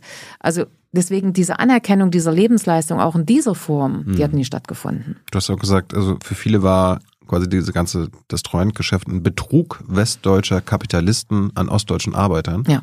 Und es war nicht nur Marktbereinigung, sondern auch die Wessis haben sich in deutscher Konkurrenz entledigt. Ja, das ist an vielen Orten so sicher gewesen. Und deswegen bin ich sehr dankbar, dass Dr. Beug, da verweise ich auch drauf, mhm. diese wissenschaftliche Ausarbeitung gemacht hat, weil er dort ganz viele Begründungen für diese These, die ich hier aufgestellt habe, liefert. Und im Prinzip war die Treuhand ja auch was urkapitalistisches, weil man könnte ja sagen, war eine schöpferische Zerstörung. Wir haben das einfach alles äh, zerstört und dann gucken wir mal, was Neues rauskommt. So hart würde ich gar nicht ins Gericht gehen wollen, ähm, sondern ich würde eher sagen, es war der Versuch, man hat ja auch unterschiedliche Varianten versucht. Es gab ja auch mal den Versuch, vielleicht die Betriebe wieder zu sanieren, den gab es ja auch. Treuhand hat ja auch mal die Strategie gewechselt, wenn man sich mal damit befasst hat. Ähm, und man hat eben dann den radikalen Weg gesucht, stopp, alles weg und äh, Neustart. Na, und ähm, aus heutiger Sicht zu sagen, hätte, wäre, könnte, das ist für mich mühselig. Mhm. Aber nochmal, reparieren äh, zu gucken, wo ich äh, wieder gut mache. Wieder gut mache, da meine ich mit den Menschen reden und ihnen erklären, warum das passiert ist. Auch zugeben, was falsch gewesen ist. Es gab ja auch durchaus, was die Treuhand betrifft, Strafprozesse hat es ja auch gegeben. Mhm. Ähm, das ist für mich eine ganz wichtige Frage, die die Menschen viele Jahre von wirklich vermisst haben. Wenn, wenn du dir mal Reden angehört hast bis 2018, da kommt das Wort Ostdeutschland nicht vor. Es kommt nicht vor in den, am, am Tag der Wiedervereinigung. Da haben wir Reden, wie toll Deutschland geworden ist und was sich alles entwickelt hat. Ostdeutschland kommt nicht vor. Das ist eigentlich erst seit 2018 wieder so richtig ins Bewusstsein gerückt worden, dass man durchaus sagt, wir haben da einen Unterschied. Wir haben da eine Situation. Wir haben da andere. Das fing an mit den starken Wahlergebnissen der AfD. Ja, es ist ein bisschen irre. Also es gab ja nur die Wiedervereinigung, weil die Ostdeutschen sich ihrem Regime entledigt haben. Die Westen, also ganz ehrlich, die Westen haben, der Westen hat doch gar nichts gemacht. Nee, bis dahin nicht. Sie haben natürlich nach der Wiedervereinigung auch vieles geleistet. Das muss man wirklich auch anerkennen. Ja, das finde ich auch, es muss aber, sein. Aber am Tag mhm. der Wiedervereinigung feiern wir ja quasi, dass das ja. alles möglich ja. geworden ist. Und das ist ja ohne die Ostdeutschen nicht möglich. Ja, und das ist, finde ich, seit 2018 ein bisschen anders geworden. Das muss man auch ehrlich und fair dazu sagen, dass man durchaus auch die Leistung der Menschen in Ostdeutschland würdigt. Wenn Sie in Ostdeutschen fragen, ähm, wie findest du dein, deine, dein Dorf, deine Stadt, dein, dein Landkreis? Da werden die Ihnen alle sagen, toll. Meine Eltern nicht. Nee? Ich, ich, ich würde das auch nicht sagen. Okay, also nein. in Sachsen. So, nee. dann ziehe ich bei mich uns, zurück auf uns Sachsen. Nicht, nein. Ähm, Sachsen ist wirklich toll geworden. Ähm, aber wenn Sie dann fragen nach der persönlichen Lebensleistung, da wird es schwierig. Da sagen Sie, ich konnte das nicht machen, was ich mir vorgestellt habe. Meine Anerkennung ist nicht erfolgt. Ich war arbeitslos viele Jahre. Wer erzählt denn das schon gerne auch, ne? Ich meine, ähm, Petra, da könnte man auch ein bisschen zynisch sein und sagen, naja gut, äh, wir haben halt so an der Oberfläche die ganzen Städte mal ein bisschen schön gemacht. Dass die Innenstädte, na, ich meine, ich, haben wir ja auch in Greifswald, bei, bei mir in Malchin, Neubrandenburg, Rostock. War ich gerade erst in Greifswald, ja. Die, schön geworden. die sind alle schön mhm. geworden, mhm. aber unter der Oberfläche brodelt es ja. ja so ist es. Das sehe ich auch so, ja. Keine also, andere Meinung. Also Deswegen sagen die, meine Make, Stadt. Make-up ist schön, ja, ja. Meine ist Stadt schön. ist schön, das ja. sagen die schon. Aber ja? mein Leben ist scheiße vielleicht. Oder. Also man muss das auch wieder ein ganzes Stück weit differenzieren, weil wenn, wenn man mittlerweile in Sachsen mal reinguckt, wer so AfD wählt, dann sind das nicht die Wendeverlierer, wie du sie genannt hast. Das sind sie nicht. Das sind Handwerker. Das sind äh, Menschen aus allen Schichten, aus allen Bereichen. Ja, also nur mit dem äh, Lebensumstand selber hat es nichts zu tun. Nee, aber ich, ich würde, ich kenne das aus meiner Familie, die sagen halt, leben in dem Sinne scheiße. Ähm, die hatten bis 89 mhm. einen Lebensweg, einen Beruf und das wollten sie machen. Und dann kam äh, das neue Deutschland und auf einmal mussten sie irgendwas machen, was nichts mehr mit ihrem eigentlichen Leben zu tun hatte. Mhm. Und Ausbildung war nichts mehr wert. Es gab diejenigen, die nicht Richtig. wussten, ob ihre Aus Ausbildung anerkannt wird. Und es gab diejenigen, die eine Ausbildung hatte, die keiner mehr wollte. Es gab ja auch zwei Sorten. Denn ausgebildet waren sie im Osten fast alle. Ist ja auch eine Tatsache. Du hast ja gefordert, ähm, also als du 2018 dein Buch rausgebracht hast, integriert uns doch erstmal, äh, dass es eine Kommission zur Aufarbeitung der frühen Nachwendezeit gibt. Oder du hast auch einen Gerechtigkeitsfonds gefordert. Und du hast dann aber auch gesagt, wenn das nicht kommt, dann bekommen wir noch mehr Probleme. Mhm. Das ist jetzt beides nicht gekommen. Ja. Wir haben keine Kommission, wir haben keinen Gerechtigkeitsfonds. Ich hätte mir so sehr gewünscht, dass dieser Gerechtigkeitsfonds dass der wirklich kommt, weil das so ein Abschluss hätte sein können für Menschen, die eben tatsächlich, machen wir das an Bergarbeitern deutlich, weil das da so schön wirklich plastisch wird. Bergarbeiter selber äh, bekommen durch die Knappschaft eine sehr, sehr gute Rentenvergütung. Dann gab es bei uns im Osten, die gibt es im Westen auch, die bergbauverarbeitende Industrie, Kabulindustrie. Auch dort äh, ähm, also im Osten unter wirklich gesundheitlich schwierigsten Bedingungen, um nicht gleich zu sagen gesundheitsgefährdend, äh, haben die Leute dort gearbeitet. Und die waren zu DDR-Zeiten Bergarbeiter. Und die sind 1990 mit einem Federstrich in ihrem Versicherungs-, Sozialversicherungsausweis, mhm. sind die degradiert worden zu einem ganz normalen Angestellten. Das bedeutet für so einen Bergmann, der an der bergbauverarbeitenden Industrie gearbeitet hat, 400 äh, Euro weniger im Monat, als wenn er Bergarbeiter ist. Vergisst er nie. Das hätte ich wieder gut machen können mit dem Gerechtigkeitsfonds. Es trifft für die Eisenbahner zu. Die haben in eine DDR-Rente eingezahlt, zusätzliche Beiträge, die sie nicht bezahlt bekommen. Die haben 25 Jahre lang prozessiert. Das hatten die aber vergessen im Einigungsvertrag, nämlich im Rentenüberleitungsvertrag, hm. dieses Ding zu regeln. Das ist einfach vergessen worden, weil man gar nicht wusste, was es alles für besondere Zuzahlungs- und Einzahlungsmöglichkeiten auch im Osten gegeben hat. Und da sage ich immer, das kann ich doch heilen. Und deswegen war die Forderung 2017, mhm. dass wir ähm, mit der neuen Bundesregierung einen Gerechtigkeitsfonds kriegen. Wir haben die Mehrheiten nicht gefunden und deswegen gibt es einen Härtefallfonds. Mhm. Das ist eine Umwandlung, eine etwas kleinere Form. Und der ist nun nochmal minimiert worden. Es waren insgesamt 17 verschiedene Rentengruppen plus die DDR-geschiedenen Frauen, hm. die ja den sogenannten Versorgungsausgleich, den eine Frau erhält, wenn sie in der Bundesrepublik äh, geschieden wird, den kriegt die nicht. Eine DDR-geschiedene Frau. Den hat die nicht. Und das ist doch ungerecht. Die hat doch genauso mitgearbeitet oder hat bei ihrem Mann im Unternehmen mitgearbeitet. Scheidung ist Scheidung, oder? Scheidung ist Scheidung. Gibt's nicht.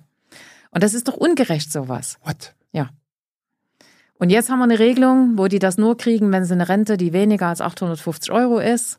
Dann haben wir die Gruppen nochmal minimiert. Ich habe ja jetzt Nummer drei genannt. Es waren 17 insgesamt. Und selbst dort sagt der Freistaat Sachsen zum Beispiel, ah, da gibt es die Möglichkeit, dass man in eine Stiftung beitritt und aus den zweieinhalbtausend, die jetzt geregelt wurde in diesem Härtefallfonds, die der Bund bezahlt, hätten wir 5000 machen können. Aber Petra, wer, wer, wer, wer minimiert bereit. sowas? Wer ist dagegen? Also es muss es ja politische Akteure ja, geben. Ja, im Jahr 2017 ist das beschlossen worden. Übrigens durch unser Zutun, Martin Dulich und ich, wir beide haben da gekämpft in den Koalitionsverhandlungen, dass überhaupt ein Thema wird. Wollte ja gar keiner.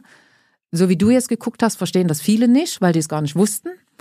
Und ähm, da haben wir uns aber nicht durchsetzen können gegenüber der CDU. Deswegen ein Härtefallfonds. Gerechtigkeitsfonds durfte es nicht heißen, es wurde ein Härtefallfonds. Da gab es eine Milliarde im Haushalt. Mhm. Und es war eine Verpflichtung drin, dass es eine Milliarde durch die Länder zu bringen ist. Und da fängt der Streit an, dass die Länder sagen, Rentenpolitik ist Bundespolitik. Und deswegen haben die Länder gesagt, nö, wir zahlen nichts. Der Bund hat aber diese Milliarde nicht freigegeben, ohne die Länderbeteiligung. Hm. Jetzt gibt's eine neue Regierung.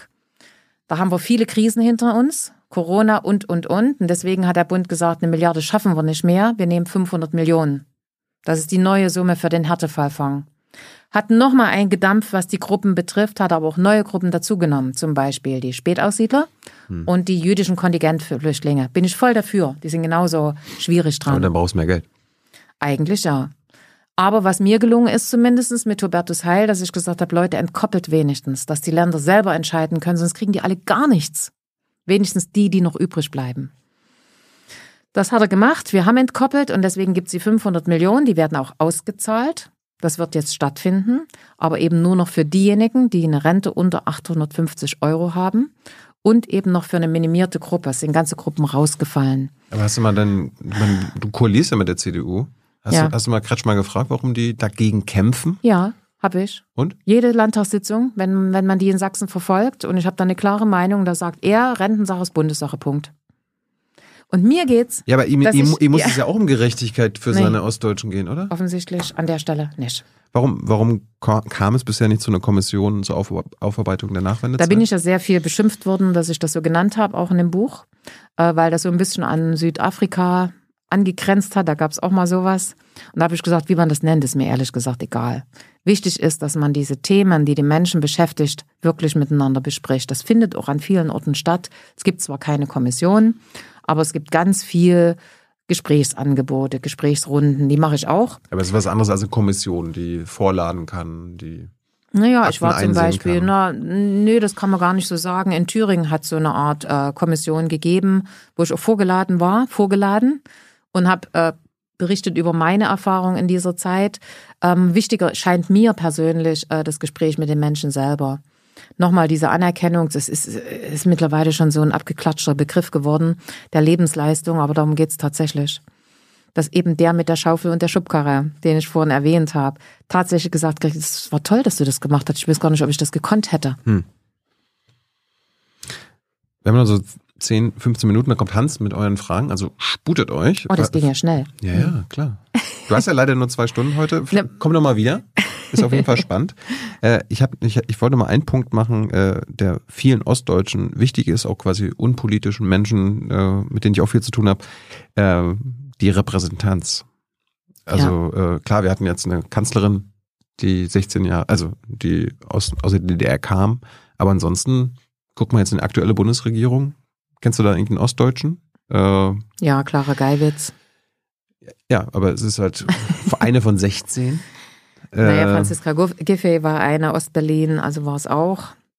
Ich will es nicht so sagen, äh, Wolfgang Tiefensee war einer, ja, aber das, der das Bundesminister halt, war. Das sind halt Ausnahmen. Ja. Und äh, ja. ich meine, wenn, wenn, wenn wir die DAX-Konzerne an, uns angucken, äh, bin ich völlig bei dir. DAX-Konzerne gibt es quasi kaum noch in Ostdeutschland. In Ostdeutschland. Es gibt keinen DAX-Vorstand oder Vorstandschef, ja. der Ostdeutsche war. Bei den Medien, ähm, also ich Carola Wille, MDR Leipzig. Ja, aber bei den privaten Medien gibt's, ich kenne da keinen Chefredakteur mhm. oder so weiter, der aus Ostdeutschland ist oder irgendwie hohe Ämter, Staatssekretäre. Wir hatten bis vor zwei ähm, Jahren nicht eine einzige Universität in Ostdeutschland. Ich glaube, jetzt in Cottbus Ost Jetzt haben wir eine. zwei, ja. Wie kann das sein? Das frage ich mich S auch. Sind die Ossis einfach dümmer? Nein. ich würde mal sagen, im Gegenteil. Also wenn ich mein Abitur vergleiche, ja, war so nur, nur mal so nebenbei. Ähm, nein, auf gar keinen Fall. Äh, ich glaube, meine, das wäre ja so die westdeutsche Perspektive. Ne? Wir sind eine Leistungsgesellschaft und der Bessere setzt sich durch. Nein. Und äh, ist halt jetzt seit 30 Jahren so, dass die Wessis sich immer durchsetzen. Ja. Überhaupt nicht. Also ich glaube, dass ein Ostdeutscher, der sich wirklich bewirbt für eine hohe Leit Leit äh, Leitungsfunktion, vor allen Dingen im Westen, mhm. ähm, einfach schon aussortiert wird, weil er aus dem Osten ist. Immer noch so. Ähm, und insofern halte ich das für total ähm, wirklich überholt. Aber ich bin auch nicht für eine Quote. Ich sage es auch gleich dazu, weil ich heute nach so vielen Jahren gar nicht mehr zuordnen kann, wer ist denn noch Ostdeutsche und wer nicht. Das sind Leute zugezogen, sind Kinder geboren, halte ich auch für Quatsch. Aber du beschreibst Aber, ja damit eine Diskriminierung. Ist eine Diskriminierung. Also das sehe ich wir, immer so. Was machen wir dagegen? Na, aktiv dagegen vorgehen. Ich habe zum Beispiel in meinem Ministerium sofort zwei äh, Staatssekretäre aus Dresden, also aus Sachsen, auch eingestellt ja, denen fehlt manchmal ein Stück weit Vorerfahrung, weil die noch nie so eine Arbeit gemacht haben. Mhm. Aber die Zeit darf ich mir doch nehmen, dass sie ein halbes Jahr das eben auch lernen können und dann sind sie es. Also insofern ähm, ist das die eine Seite. Die andere, da möchte ich auch die Gelegenheit nutzen, den Ostdeutschen wirklich Mut zu machen und sich auch zu bewerben und auf solche Stellen zu gehen und auch mal öffentlich zu machen, wenn da was Schräges passiert. Ähm, wir müssen da auch mutiger werden. Also das halte ich auch für eine wichtige Botschaft, dass wir uns da nicht einschüchtern lassen, ähm, weil wir vielleicht in irgendeiner Stelle nicht zu 100 Prozent ihr Antwort, das Anforderungsprofil erfüllen, von dem wir glauben, dass der, der sich bewirbt, das erfüllt. Die Feststellung ist ja oft, dass er noch viel weniger Anforderungen erfüllt als man selber. Und insofern äh, möchte ich da auch ein Stück weit Mut machen. Und natürlich, das ist wirklich Aufgabe einer jeden Leitungsperson, die es jetzt schon gibt, dass man darauf achtet. Immer wenn ich irgendwelche Ausschreibungen sehe, ob das im Richterbereich ist, also in der Justiz oder ähnlichem, dann stelle ich fest, dass das für diejenigen, die dort eine Auswahl treffen, gar kein Kriterium ist. Und dann merken die gar nicht, dass da gar keiner mehr dabei ist. Und das muss ins Bewusstsein gerückt werden. Und deswegen bin ich nicht für eine Quote, aber für das Bewusstsein für dieses Thema auf jeden Fall. Hm. Gibt es eigentlich noch Pegida? Ja, sie nennen sich heute alle ein bisschen anders. Ähm, wir haben äh, die Freien Sachsen in, in Sachsen. Pegida gibt es auch noch ein bisschen, aber die sind mittlerweile, glaube ich, viel aufgegangen in AfD. Also insofern ist das eine Mischung an äh, Leuten, die ehrlich gesagt gegen alles sind, ja. Weil ich meine, 2015, als die sogenannte Flüchtlingskrise war, da hat sich ja Pegida gebildet, gerade insbesondere bei euch in, in Sachsen. Jetzt hatten wir ja quasi Ausbruch Ukraine-Krieg, der russische Überfall. Wir haben jetzt äh, faktisch viel mehr Geflüchtete aus der Ukraine als damals, 2015. Aber so ein Pegida äh, Sieht man jetzt nicht auf den Straßen montags bei euch. Sie waren jetzt mal wieder da, ähm, waren glaube ich knapp 1000 Leute, aber das war auch ein, äh, eine Mischung aus Pegida, AfD, Freie Sachsen. Mhm. Also das ist eine Mischung, äh, wenn es um bestimmte Themen geht. Ähm, auf jeden Fall haben sie an Kraft verloren, aber wir sehen ja auch die Umfragewerte in der AfD. Das heißt, sie sind nicht weg sondern sie sind einfach anders organisiert. Und die Freien Sachsen, die mir echt Sorgen machen an der Stelle, ähm, und insofern äh, ist das keine Beruhigung, sondern sind einfach in anderen Gremien aufgegangen. Also quasi die, die sonst mitmarschieren würden, sehen, okay, ja, die AfD ist ja ist er jetzt da, die vertreten unsere Interessen. Zum Teil, die Freien Sachsen eben auch. Wenn es noch um radikalere Forderungen geht, dann sind sie bei den Freien Sachsen. Ähm, also es, insofern, es geht noch radikaler als AfD. Auf jeden Fall, ja. Ist die AfD eine rechtsextreme Partei? Naja, man hat sie ja äh, als solche nicht eingestuft, das muss man ja deutlich sagen. Die Freien Sachsen sind als rechtsextrem eingestuft. Was ist deine Meinung? Ist Dass ich das sehr differenziert, differenzieren würde. Ähm, es gibt durchaus in der AfD rechtsextreme Strömungen und Einzelpersonen. Ähm, und äh, wir hatten ja in Sachsen zum Beispiel die Alexis äh, Meyer. Mhm. Das ist dieser Richter gewesen, der im Bundestag gewesen ist und der ähm, tatsächlich auch nicht wieder eingestellt worden ist als Richter, nachdem er nicht mehr im Bundestag ist. Das ist so ein Fall, äh, wo äh, die Wertung des Verfassungsschutzes eben eine andere ist als für die AfD insgesamt. Deswegen muss man da unterscheiden. Muss ich Angst haben? Ich meine, wenn ich mir jetzt die aktuelle Umfragen in Sachsen angucke, sind im Grunde nur AfD und CDU zweistellig. Mit beide knapp 30 Prozent. Dritter Platz Grüne mit ca. 10, Linke 9, deine Partei 9 Prozent. Also ich meine, da muss nur irgendwie die richtige Kombination sein, dann könnte AfD und CDU aber richtig mit zwei Drittel Mehrheit also ähm, das ist meine wirklich ehrliche Meinung. Ich glaube nicht, dass eine AfD äh, und eine CDU eine Koalition eingehen. Die CDU wird das nicht tun. Die AfD würde die jetzige, das. Die jetzige CDU vielleicht ähm, nicht. Davon gehe ich aus. Wir haben ja nächstes Jahr Landtagswahlen mhm. und die Befürchtung, die habe ich einfach nicht. Da gibt es eine klare Aussage der Bundes-CDU, äh, es gibt eine klare Aussage auch der Landes-CDU. Die gab es in Thüringen auch. Äh, ja, trotzdem gibt es ja auch in Thüringen keine Koalition zwischen AfD und CDU. Also die gibt es ja nicht. Ne? Ja, aber Bei du, weißt, du weißt trotzdem, was passiert ist in Thüringen. Ja, ähm, also das schließe ich aus. Das sage ich auch so deutlich. Trotzdem macht mir der Entwicklung insgesamt Sorge, was die demokratischen Parteien betrifft. Parteienlandschaft, du hast ja die Zahlen genannt. Ähm, ich denke, dass Martin Dulich und ich, wir sind ja die beiden SPD-Politiker, die übrigens auch in Sachsen einen sehr hohen äh, Bekanntheitsgrad haben. Mhm. Anders als in anderen Bundesländern sind wir da sehr weit, äh, knapp hinter dem Ministerpräsidenten immer. Und trotzdem reicht es nicht, dass unsere Partei davon profitiert. Also das ist wirklich eine Sorge, die ich da tatsächlich habe. Hohe AfD-Wahlergebnisse hängen natürlich auch damit zusammen, dass äh, kein anderes Bundesland so viel Weggang und Abwanderung hatte wie Sachsen. Hm. Auch kein anderes Ostdeutsches. Sachsen hat 4,7 Millionen Einwohner gehabt 1990 und hat heute noch 4 Millionen und Tendenz sinkend. Und da sind schon viele aus Westdeutschland zu uns gekommen. Also das darf man ja auch sagen.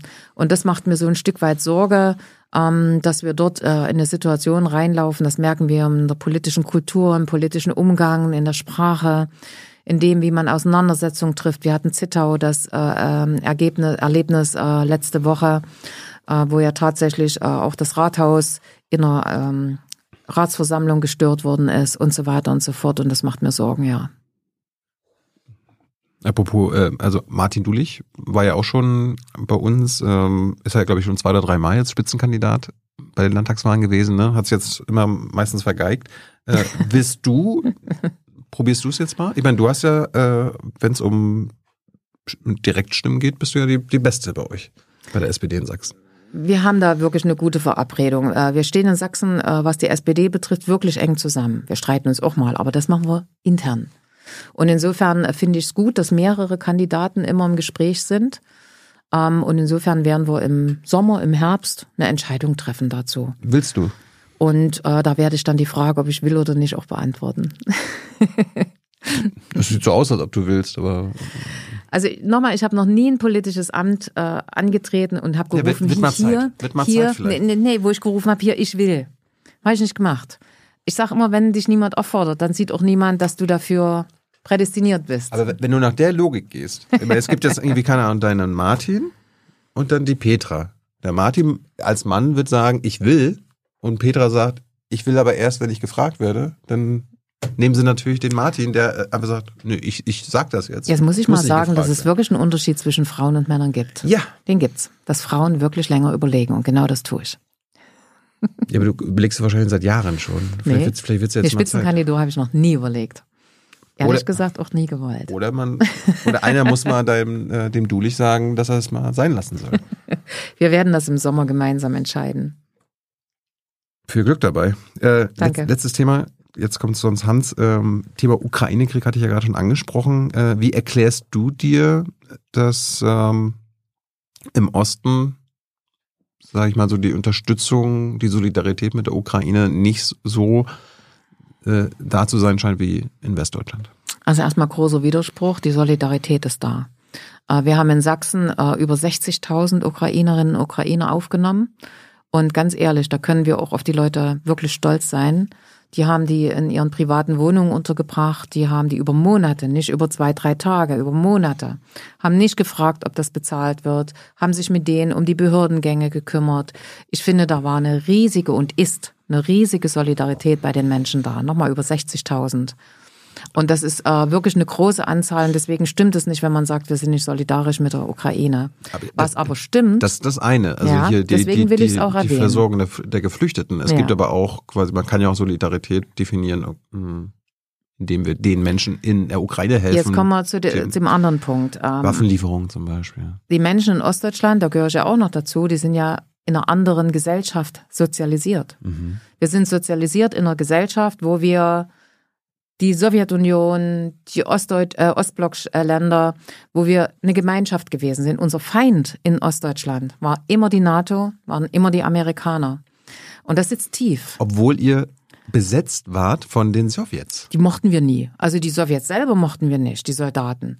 Die eure taten, Besatzer waren nicht eure Feinde? Nein, äh, der, der Feind, der Feind, das war die NATO, das waren die Amerikaner.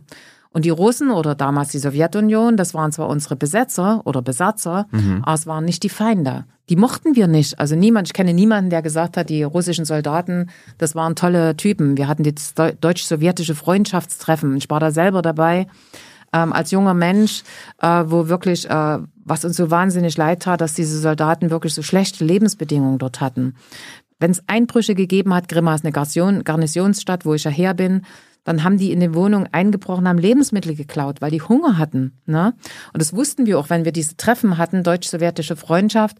Da stand ein Riesenangebot äh, von belegten Broten oder Brötchen auf dem Tisch. Und dann wurde den Soldaten, die drei Tage später wieder nach Hause durften, gesagt, du darfst ein halbes Brötchen essen. Wenn du mehr isst, darfst du nicht zurück. Und wir haben den natürlich heimlich und so weiter. Die hatten einfach Hunger und die taten uns leid, aber gemocht haben wir sie nicht. Also das ist was anderes. Aber sie waren eben nicht unsere Feinde. Und diese Sozialisierung, ähm, dass die NATO und die USA äh, die Feinde sind, die prägt die Menschen immer noch. Da bin ich ziemlich überzeugt. Es ist nicht meine Überzeugung. Ich möchte gerne, dass wir verhandeln. Ich möchte gerne, dass endlich Frieden ist. Wer will denn das nicht? Ähm, aber ja. dass wir eine ganz klare, dass ich eine klare Haltung habe, wer hier der Aggressor ist und wer die Ukraine überfallen hat und wie die Menschen dort leiden und das ist, wie bewundernswert das ist, wie die dort kämpfen. Das ist ja unglaublich. Das ist völlig klar. Aber diese Sozialisierung im Osten, die ist einfach da und die wird gerne unterschätzt. Ich meine, man, man kann ja selbst die NATO und USA kritisch sehen, aber äh, beim Thema jetzt Überfall auf die Ukraine ist doch ganz klar, wer ja. der Feind da sein muss. Eindeutig, ja. Aber da gehört eben auch viel Reden dazu und auch eine klare Ansprache. Und ein Rumschwurbeln und wir brauchen ja nur mal verhandeln und so, das reicht da nicht. Ich, ich habe ich hab manchmal das Gefühl, dass das auch so, auch so eine aus einer DDR-Erfahrung ist, naja, ähm, soll die Ukraine, die sagen das jetzt nicht so im Sinne von, naja, soll man verhandeln und dann hat die, haben die, also wenn man Stand jetzt verhandelt, dann wird die, wird Russland 20, 30 Prozent der Ukraine mindestens besetzen oder haben, bekommen. Äh, dass so die Einstellung der Ostdeutschen auch manchmal so ist, so, ja, was denn? Also wir haben ja auch 50 Jahre äh, uns arrangiert mit den russischen Besatzern. Das können die Ukraine auch machen. So schlimm war das jetzt alles nicht. Ja, das könnte schon sein, dass sie das Regime Putin überhaupt nicht so überblicken, wie es tatsächlich heute ist. Und dass sie äh, auch verdrängt haben, wie die Zeit für uns gewesen ist. Wir waren ja eingeschränkt. Wir waren ja, äh, äh, wir hatten keine Demokratie. Ähm, also da habe ich auch manchmal das Gefühl, dass es viel zu schnell vergessen wird. Vor allen Dingen, wenn dann immer die Vergleiche äh, kommen. Das war ja zu DDR-Zeiten. Und man darf ja heute gar nicht mehr alles sagen. Natürlich können die Leute alles sagen. Ähm, wenn sie zu DDR-Zeiten was gesagt hätten, dann wären sie vermutlich eingesperrt worden. Dass man ihnen aber widerspricht auf eine bestimmte Aussage, das gehört auch zur Meinungsfreiheit. Mhm. Und dass man es nicht stehen lässt. Und ich finde, bei der Ukraine muss eben eine klare Ansprache getroffen werden, auch bei uns in Sachsen. Und da reicht es nicht, wenn ich nur sage, da muss man mal verhandeln. Gilt das ja, was denn? Gilt das auch für deinen Ministerpräsidenten? Der scheint ja so ein bisschen äh, Anführer der pro-russischen Front zu sein. Das ist er sicher nicht, aber er hat sich sicher in diesen, in diesen Bereichen nicht klar ausgedrückt, ja. Bist du auch dafür, dass Nord Stream 2 äh, wieder repariert wird und nach dem Krieg wieder anläuft? So wie er. Also jeder, der sich damit ein bisschen befasst, weiß, dass das eine populistische Aussage ist. Nee, Bin ich nicht. Dein Ministerpräsident macht Populismus. An dieser Stelle schon. Red mal mit ihm darüber. Werde ich. Vielleicht ja bald als äh, direkte Konkurrent. Petra, danke, dass du da warst. Jetzt kommen die Publikumsfragen von Hans. Dankeschön. Bis bald.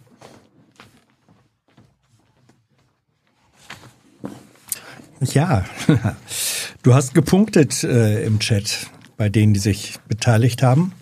Äh, Finde ich schon.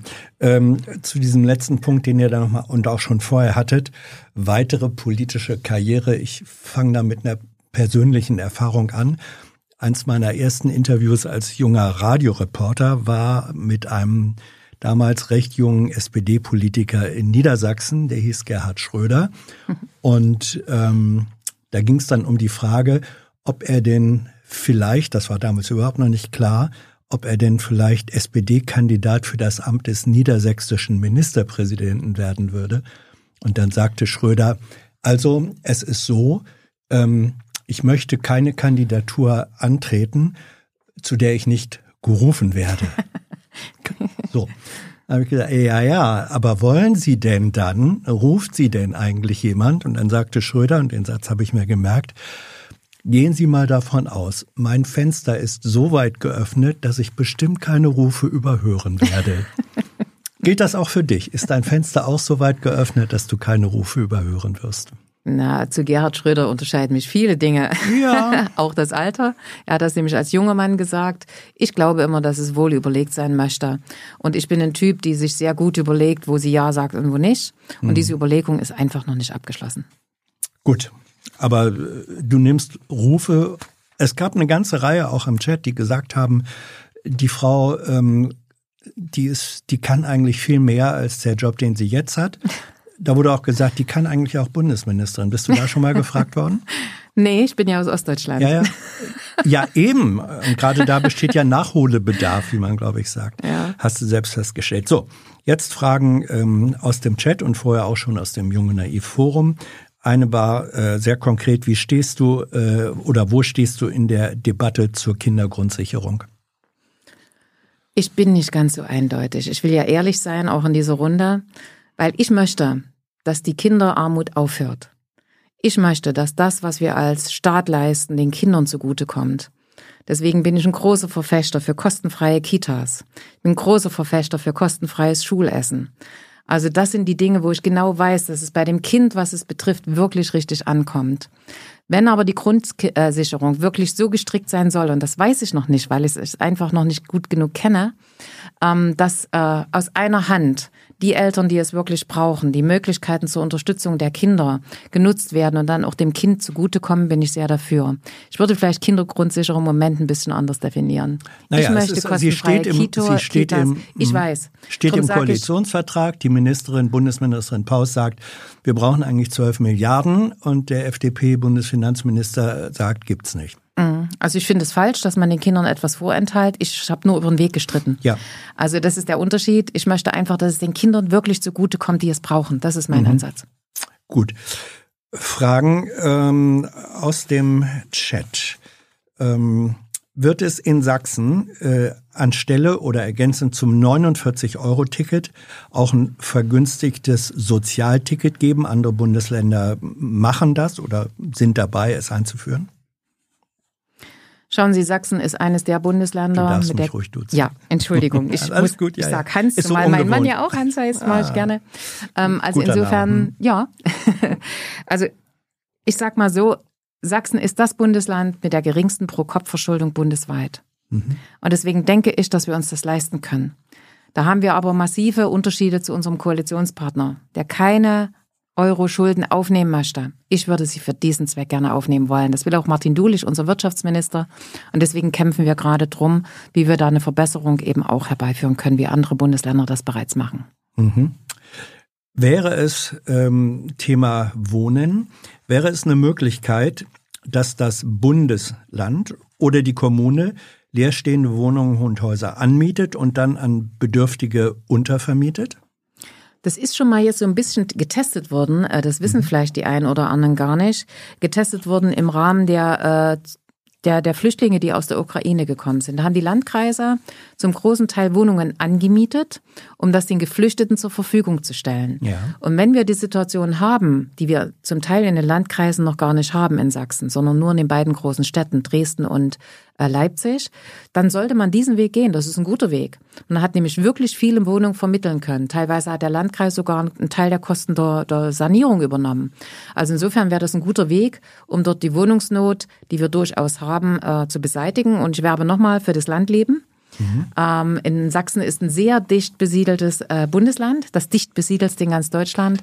Und da ist es keine Entfernung. Wenn man auf dem Land lebt, wie ich in Höfgen, das ist in der Nähe von Grimma. Da fahre ich eine halbe Stunde bis in die Innenstadt von Leipzig. Und deswegen kann ich nur für diese Region werben. Da finden Sie Wohnraum, da finden Sie Kindertagesstätten, da finden Sie Schulen. Ja, ja, aber äh, gut, das ist das eine, Reklame fürs Landleben. Das andere ist mhm. aber eben in der Tat dieses Modell, äh, was da äh, ins Gespräch gebracht wurde, zu sagen, ähm, die Kommune mietet leerstehende äh, Wohnungen, Gebäude an und untervermietet. Ich habe ja gerade gesagt, dass wir das teilweise ja, schon praktizieren. Ja. Mhm. Warum sind Pflegeversicherungsbeiträge in Sachsen immer noch höher äh, als anderswo und wäre es nicht sinnvoll, dies mit einer mit der neuen Pflegereform zu ändern?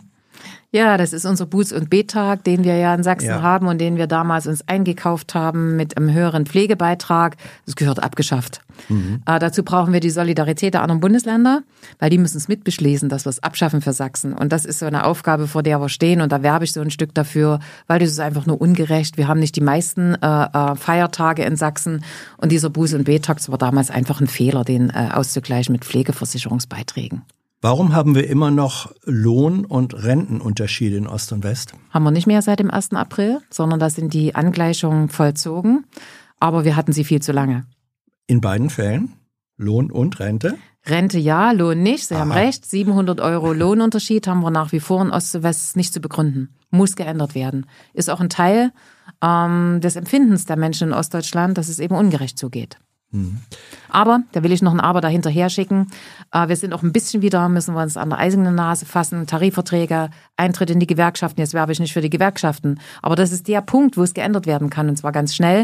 Und das zeigen uns im Moment auch Streiks in Sachsen, wo die Gewerkschaften oder die Betriebe sich richtig stark machen und auch ihre Forderungen durchsetzen. Das finde ich ehrlich gesagt sehr gut. Betriebe. Da wird gefragt, werden internationale Player im Osten in Klammern Tesla und Co., eher als Chance des Aufstiegs oder als Gefahr der Fremdbestimmung begriffen? Naja, in Sachsen haben wir die Ansiedlung von Tesla ja nicht. Nee. Äh, das ist ja unser Nachbarbundesland. Ja, aber deswegen wurde da gibt's eine ganze Osten. Menge, da gibt's ja eine ganze Menge auch äh, Proteste, äh, was die Wasserressourcen betrifft und mhm. so weiter und so fort. Und ich finde, es muss gut abgewogen werden. Ansiedlungen sind uns natürlich willkommen, das ist gar keine Frage. Wir haben ja auch jetzt wieder Anfragen, da will ich noch nicht vorgreifen, von internationalen Playern. Ähm, da wird auch ganz viel getan in Sachsen, dass sie kommen. Es ist ein Wettbewerb zwischen den Bundesländern und da kann ich nur hoffen, dass Sachsen ein attraktives Land bleibt und manchmal die Negativschlagzeilen ähm, nicht dominieren. Wären dann Investoren äh, zum Beispiel aus China auch willkommen?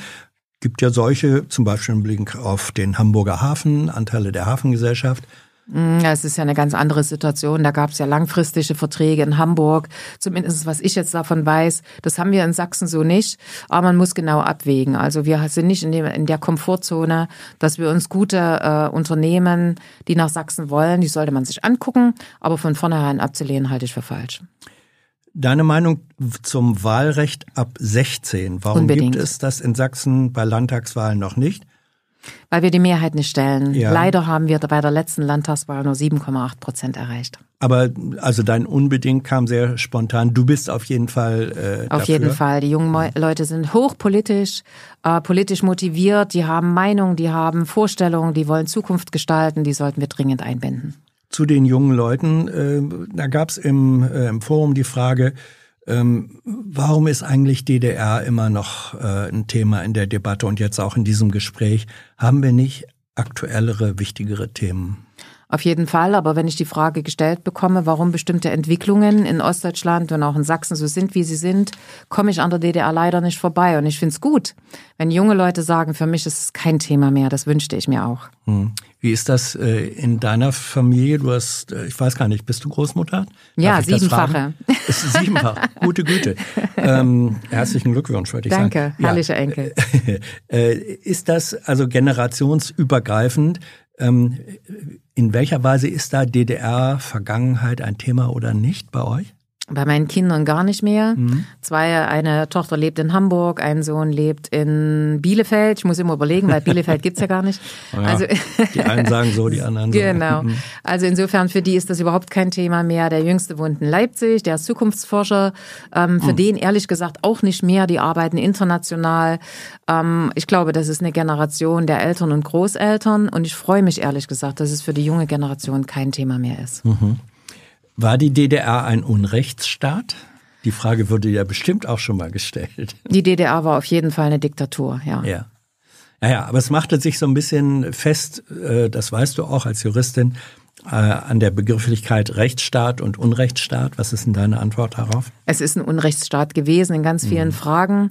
Und jetzt mache ich wieder mein Aber, ähm, weil es tatsächlich eine ganze Menge Dinge gab, die, äh, wo es schade ist, dass sie eben mhm. nicht in der neuen äh, im neuen Deutschland äh, eine Möglichkeit gefunden haben. Ich nenne mhm. mal noch ein Beispiel, was die Ostdeutschen gut kennen, das ist der, der äh, Haushalttag. Mhm. Das war ein Tag, wo einmal die Woche, äh, einmal im Monat ein Tag freigegeben wurde, dass man bestimmte Dinge erledigen konnte. Behördengänge, Arztbesuche, aber eben auch im Haushalt mal bestimmte Dinge. Fand ich sehr gut. Also es gab Dinge über das Ampelmännchen hinaus, äh, die es verdient gehabt hätten, ähm, in eine gesamtdeutsche, sowohl rechtliche als auch gesellschaftliche so Realität das. übernommen ja. zu werden. Das ist die Position. Ja. Um, dann wurde gefragt, Köpping, Köpping, die wollte doch mal äh, in der Hochzeit der Pandemie Quarantäneverweigerer in die Psychiatrie zwangseinweisen lassen. Was um war Willen. da los? Das ist genau so ein Punkt, der eben dann äh, als Narrativ gestreut wird. Wir hatten mal die Anfrage natürlich vom äh, äh, ähm, zu sagen, was machen wir denn mit denjenigen, die in Quarantäne sein müssten, sich aber nicht an die Quarantäneverordnung halten. Das war eine bundesweite Abfrage. Und wir haben auch in Sachsen wie andere Bundesländer auch Landeskrankenhäuser. Und da haben wir gesagt, also wenn eine richterliche Anordnung kommt, und das ist immer die Voraussetzung, dass jemand die Quarantäneanordnung nicht einhält und deswegen verurteilt wird durch ein Gericht, dann bieten wir ein Landeskrankenhaus an. Das hat mit Psychiatrie überhaupt nichts zu tun. Aber das ist genau diese äh, Fake-Meldung, die man dann eben daraus macht. Und deswegen ist es schön, dass ich das nochmal aufklären kann. Das war keine Forderung zu keiner Zeit von uns. Aber also ich habe ein Interview von dir dazu gelesen, äh, ähm, wenn das nicht gefaked war, dann war die Position, so habe ich es wahrgenommen, schon knüppelhart, dass du sagtest, wenn, und das war eine Vorgabe ähm, des, des äh, Infektion, Bundesinfektionsschutzgesetzes, wenn es so sein muss, dass äh, Leute sich nicht dran halten, dann muss man diese Pflicht zur Absonderung dann auch zwangsweise durchsetzen und dann eben auch in Landeseinrichtungen. Das ist die, das ist die äh, rechtliche Zuordnung, dass ja. man es durchsetzen muss nach ja. einer richtlichen, äh, richterlichen Anordnung. Da gibt es mehrere Möglichkeiten. Und die eine Möglichkeit wäre eben zum Beispiel in einem Landeskrankenhaus gewesen, eine andere wäre gewesen bei äh, Polizeigewahrsstationen. Also gab es unterschiedliche mhm. Möglichkeiten. Sie ist nie praktiziert worden das von keinem Bundesland. Aha. Und insofern war das eine Frage, die theoretisch gestellt worden war. Und das ist aber auch, äh, äh, musste eine Antwort erfolgen, weil wenn ein Richter eine Anordnung macht, mhm. dann kriegt der Landrat die Anfrage, wo geht denn der hin? Mhm. Und das war das Problem, was zu stellen war. Ist aber, wie gesagt, nie vollzogen worden. Bei uns nicht, woanders auch nicht. Was machst du als Sozialministerin gegen Rechtsextremismus in Sachsen? Mhm. Wir hatten gerade eine wirklich sehr spannende äh, Runde mit äh, circa 60 Bürgermeisterinnen und Bürgermeistern im Landrat. Wir machen das sogenannte, den sogenannten Kommunaldialog. Äh, wo wir mit den Bürgermeisterinnen und Bürgermeistern sprechen, was sie denn tun, wenn bei ihnen Rechtsrockkonzert angemeldet wurde, wenn bei ihnen rechtsextreme äh, Strömungen sind, wenn der König von Deutschland ein Schloss kaufen will, um es mal deutlich zu sagen, mhm. ist auch im Erzgebirge ja passiert. Wie kann ich mich als Kommune äh, denn dort schützen? Und da ist immer mein, mein Ansatz, dass ich die Zivilgesellschaft stärken muss. Dass ich diejenigen, die auf der demokratischen Seite stehen, wirklich, dass ich mit denen gemeinsam arbeiten muss und nicht die stärken darf, die gegen demokratische Prozesse sind. Das ist das eine. Und das andere ist, dass wir damit viele Organisationen geschaffen haben, die eben zum Beispiel einen Bürgerdialog in der Kommune moderieren können die den Bürgermeister unterstützen bei seiner Arbeit. Nun war ich ja selber Bürgermeisterin und es ist nicht mehr die Einwohnerversammlung, die wir damals in den 90er Jahren hatten, sondern die haben sich von ihrem Bild völlig verändert. Wir haben das Beispiel Zittau vorhin an, äh, erwähnt, wo eben tatsächlich Demonstranten die Ratsversammlung gestört haben. Die sind da eingedrungen. Der Bürgermeister hat es versucht, gut zu regeln, indem er eine Diskussion zugelassen hat. Ich glaube, dass gerade ähm, das Lernen, wie ich solche demokratischen Prozesse steuere, dass ich mir Hilfe hole, dass ich mir Unterstützung hole, dass das so Dinge sind, die wir anbieten. Und da haben wir schon neun solche Dialoge durchgeführt. Und es freut mich wirklich sehr, dass die Bürgermeister und Bürgermeister das sehr annehmen. Wie viele von deiner Sorte äh, gibt in Sachsen? Was, was, was, was bin ich denn für eine Sorte?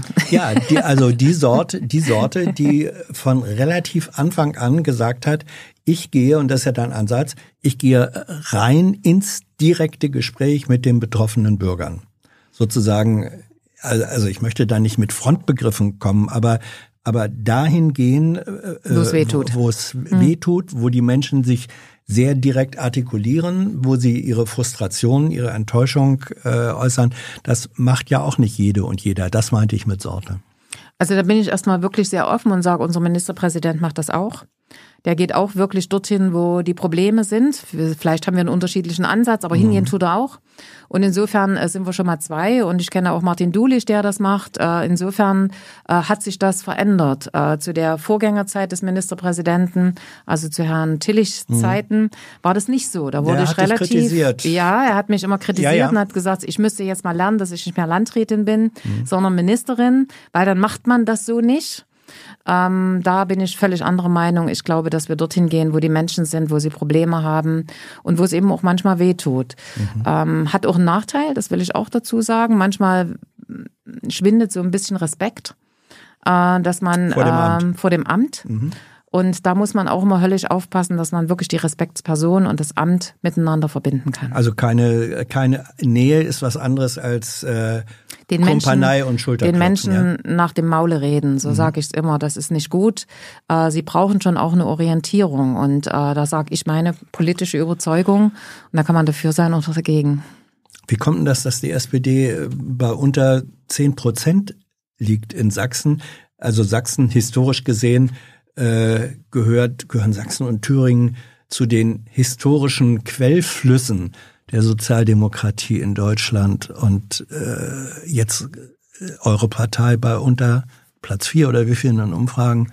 Was, was ist da falsch gelaufen? Ja, das tut weh. Ein Politiker wird nicht äh, danach bewertet, was er gemacht hat, der wird danach äh, bewertet, was er vorhat.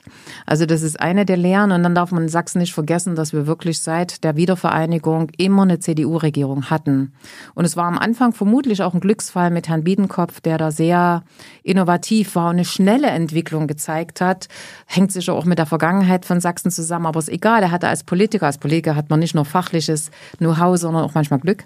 Er hatte auch das Glück an dieser Stelle. Und und das hat sich so ein Stück festgesetzt, dass wir eben eine CDU-Regierung haben, was ich sehr bedauere, weil gerade die Vielfalt und die Möglichkeiten und wir als kleine SPD in Sachsen haben viel bewirkt in den letzten, ähm, jetzt auch vier Jahren.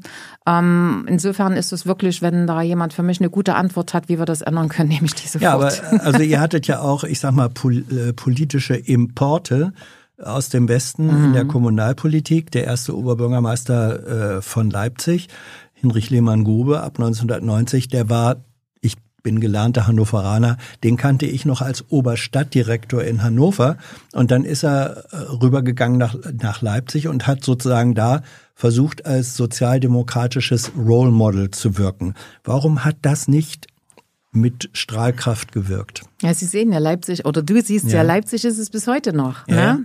Ähm, Aber es ist eben nur sehr regional begrenzt geblieben. Das ist leider so.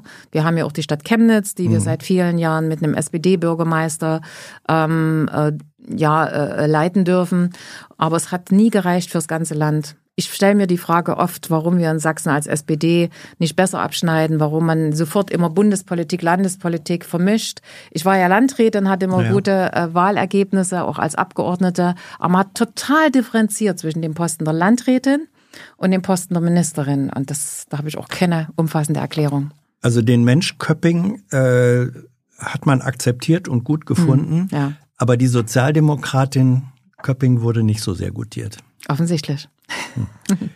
ähm, wie sind zurzeit die Pläne zur Finanzierung von sozialen Projekten und Jugendhilfe in Sachsen. In Klammern wurde dann noch gefragt, da wird hier, offenbar jemand aus Sachsen, da wird hier leider ziemlich viel gekürzt und dann wundert man sich über AfD und so weiter. Nein, äh, wir ah. haben als Land keine Kürzung vorgenommen, in der Jugendhilfe nicht, im äh, gesamten Sozialbereich übrigens nicht. Das war ein harter Kampf im Haushalt, nicht eine einzige Kürzung, sondern auch Bereiche, wo wir tatsächlich zugelegt haben. Allerdings haben wir Folgendes gemacht. Wir haben gesagt, dass wir die Kommunen stärken wollen, die Landkreise stärken wollen und haben Pauschalbeträge an die Kommunen und Landkreise gegeben. Und da bitte ich die Bürgerinnen und Bürger wirklich hinzugucken, dass die Gelder, die für vom Land eingesetzt worden sind, für Jugendhilfe, für Jugendmaßnahmen, Jugendpauschalen, dass die auch dorthin kommen, wo wir, wofür wir sie gedacht haben. Noch eine Frage aus dem Forum für Spezialisten. Laut der letzten Abwasserstudie der EMCDDA ist Sachsen mit Chemnitz und Dresden äh, beim Crystal Meth Konsum in Europa ganz weit vorne. Kann man ja messen im Abwasser. Welche Maßnahmen ergreift das Sozialministerium, um diesen Menschen zu helfen? Law and Order hilft ja wohl nicht. Möglicherweise hat die Nähe zur äh, Tschechoslowakei Produktionshochburg, wenn ich mich nicht irre, mit was zu tun. Also was, äh, aber wenn man sagt, Menschen, die da abhängig sind, sind krank, ähm, was tut ihr, um ihnen zu helfen? Ja, also da ist Prävention immer das beste Mittel, was man einsetzen kann. Da tun wir sehr viel. Es gibt gerade eine Sachsentour zum Thema äh, Drogenmissbrauch und auch Crystal Mess. Mhm. Ähm, und natürlich, dass wir in Sachsen auch nochmal die Mittel im Haushalt, auch wieder so eine Verstärkung der Schulsozialarbeit, weil wir müssen in den Schulen beginnen, äh, dort Aufklärung zu betreiben. Auch mit Menschen, die das äh, durchgemacht haben, was es mit ihnen gemacht hat, wenn sie diesen Konsum einnehmen. Also wir sind da präventiv unterwegs und müssen uns da noch stärker engagieren. Da kann man nie genug machen. Wir haben verstärkt, aber vielleicht noch nicht genug. Schulsozialarbeit, Präventionsveranstaltungen, Aufklärungsveranstaltungen, all das spielt eine Rolle. Und äh, da sind wir unterwegs. Wir haben den Glücksbus eingesetzt, also alles solche Möglichkeiten, die andere Bundesländer so gar nicht haben, wenn ich es richtig mhm. weiß. Mhm. Und insofern, äh, trotzdem kann man nie sagen, es ist schon genug, man muss noch mehr machen. Drei letzte Fragen. Äh, der 17. Juni, Tag der deutschen Einheit im Grunde. Ähm, 17. Juni 53 Arbeiteraufstand in der DDR. Das jährt sich jetzt in diesem Jahr zum 70. Male. Ist das ein wichtiger Termin, ein wichtiges Datum für dich persönlich und auch äh, in den ostdeutschen Bundesländern? Ich glaube, dass das Datum an Bedeutung gewinnt. Vor allen Dingen in der Frage, wenn Menschen mir sagen, es ist ja wieder wie in der DDR. Mhm. Und genau deswegen muss man an dieses Datum erinnern, dass es eben dort blutig niedergeschlagen wurde ist, äh, worden ist, wenn jemand widerspricht. Und das passiert alles nicht. Mir gefällt manche Meinung nicht und ich ärgere mich über manche Meinung, aber man kann sie sagen. Und ich kann widersprechen und kann sagen, ich sehe das ganz anders. Aber das, was dort passiert ist, das passiert eben nicht. Und deswegen muss man dieses Datum, den 17. Juni, wirklich nochmal ins Gedächtnis rufen, damit man das nicht vergisst. Zwei Fragen, zwei allerletzte Fragen, die kommen jetzt von mir. Mir ist aufgefallen, dass das Wort Wahrheit bei dir sehr häufig äh, vorkommt, nicht nur im Zusammenhang mit Wahrheitskommission. Äh, ist das eine Floskel, so wie wir das alle manchmal sagen, in Wahrheit ist es doch so oder so?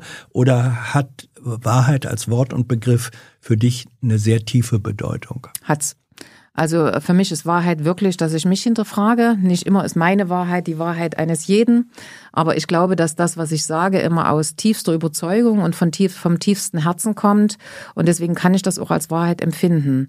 Und es ärgert mich, wenn mir jemand sowas abspricht oder absprechen will, indem er denkt, dass da politisches Kalkül oder ähnliches dahinter liegt, weil das bei mir anders ist. Mhm. Weil ich tatsächlich das sage, was ich denke und wo ich auch überzeugt bin, das verteidige ich dann auch. Ähm dann die allerletzte. Es gibt keinen Gerechtigkeitsfonds, sondern einen Härtefallfonds. Der Germanist in mir sagt dann, aha, Gerechtigkeit ist also ein Härtefall. Nein.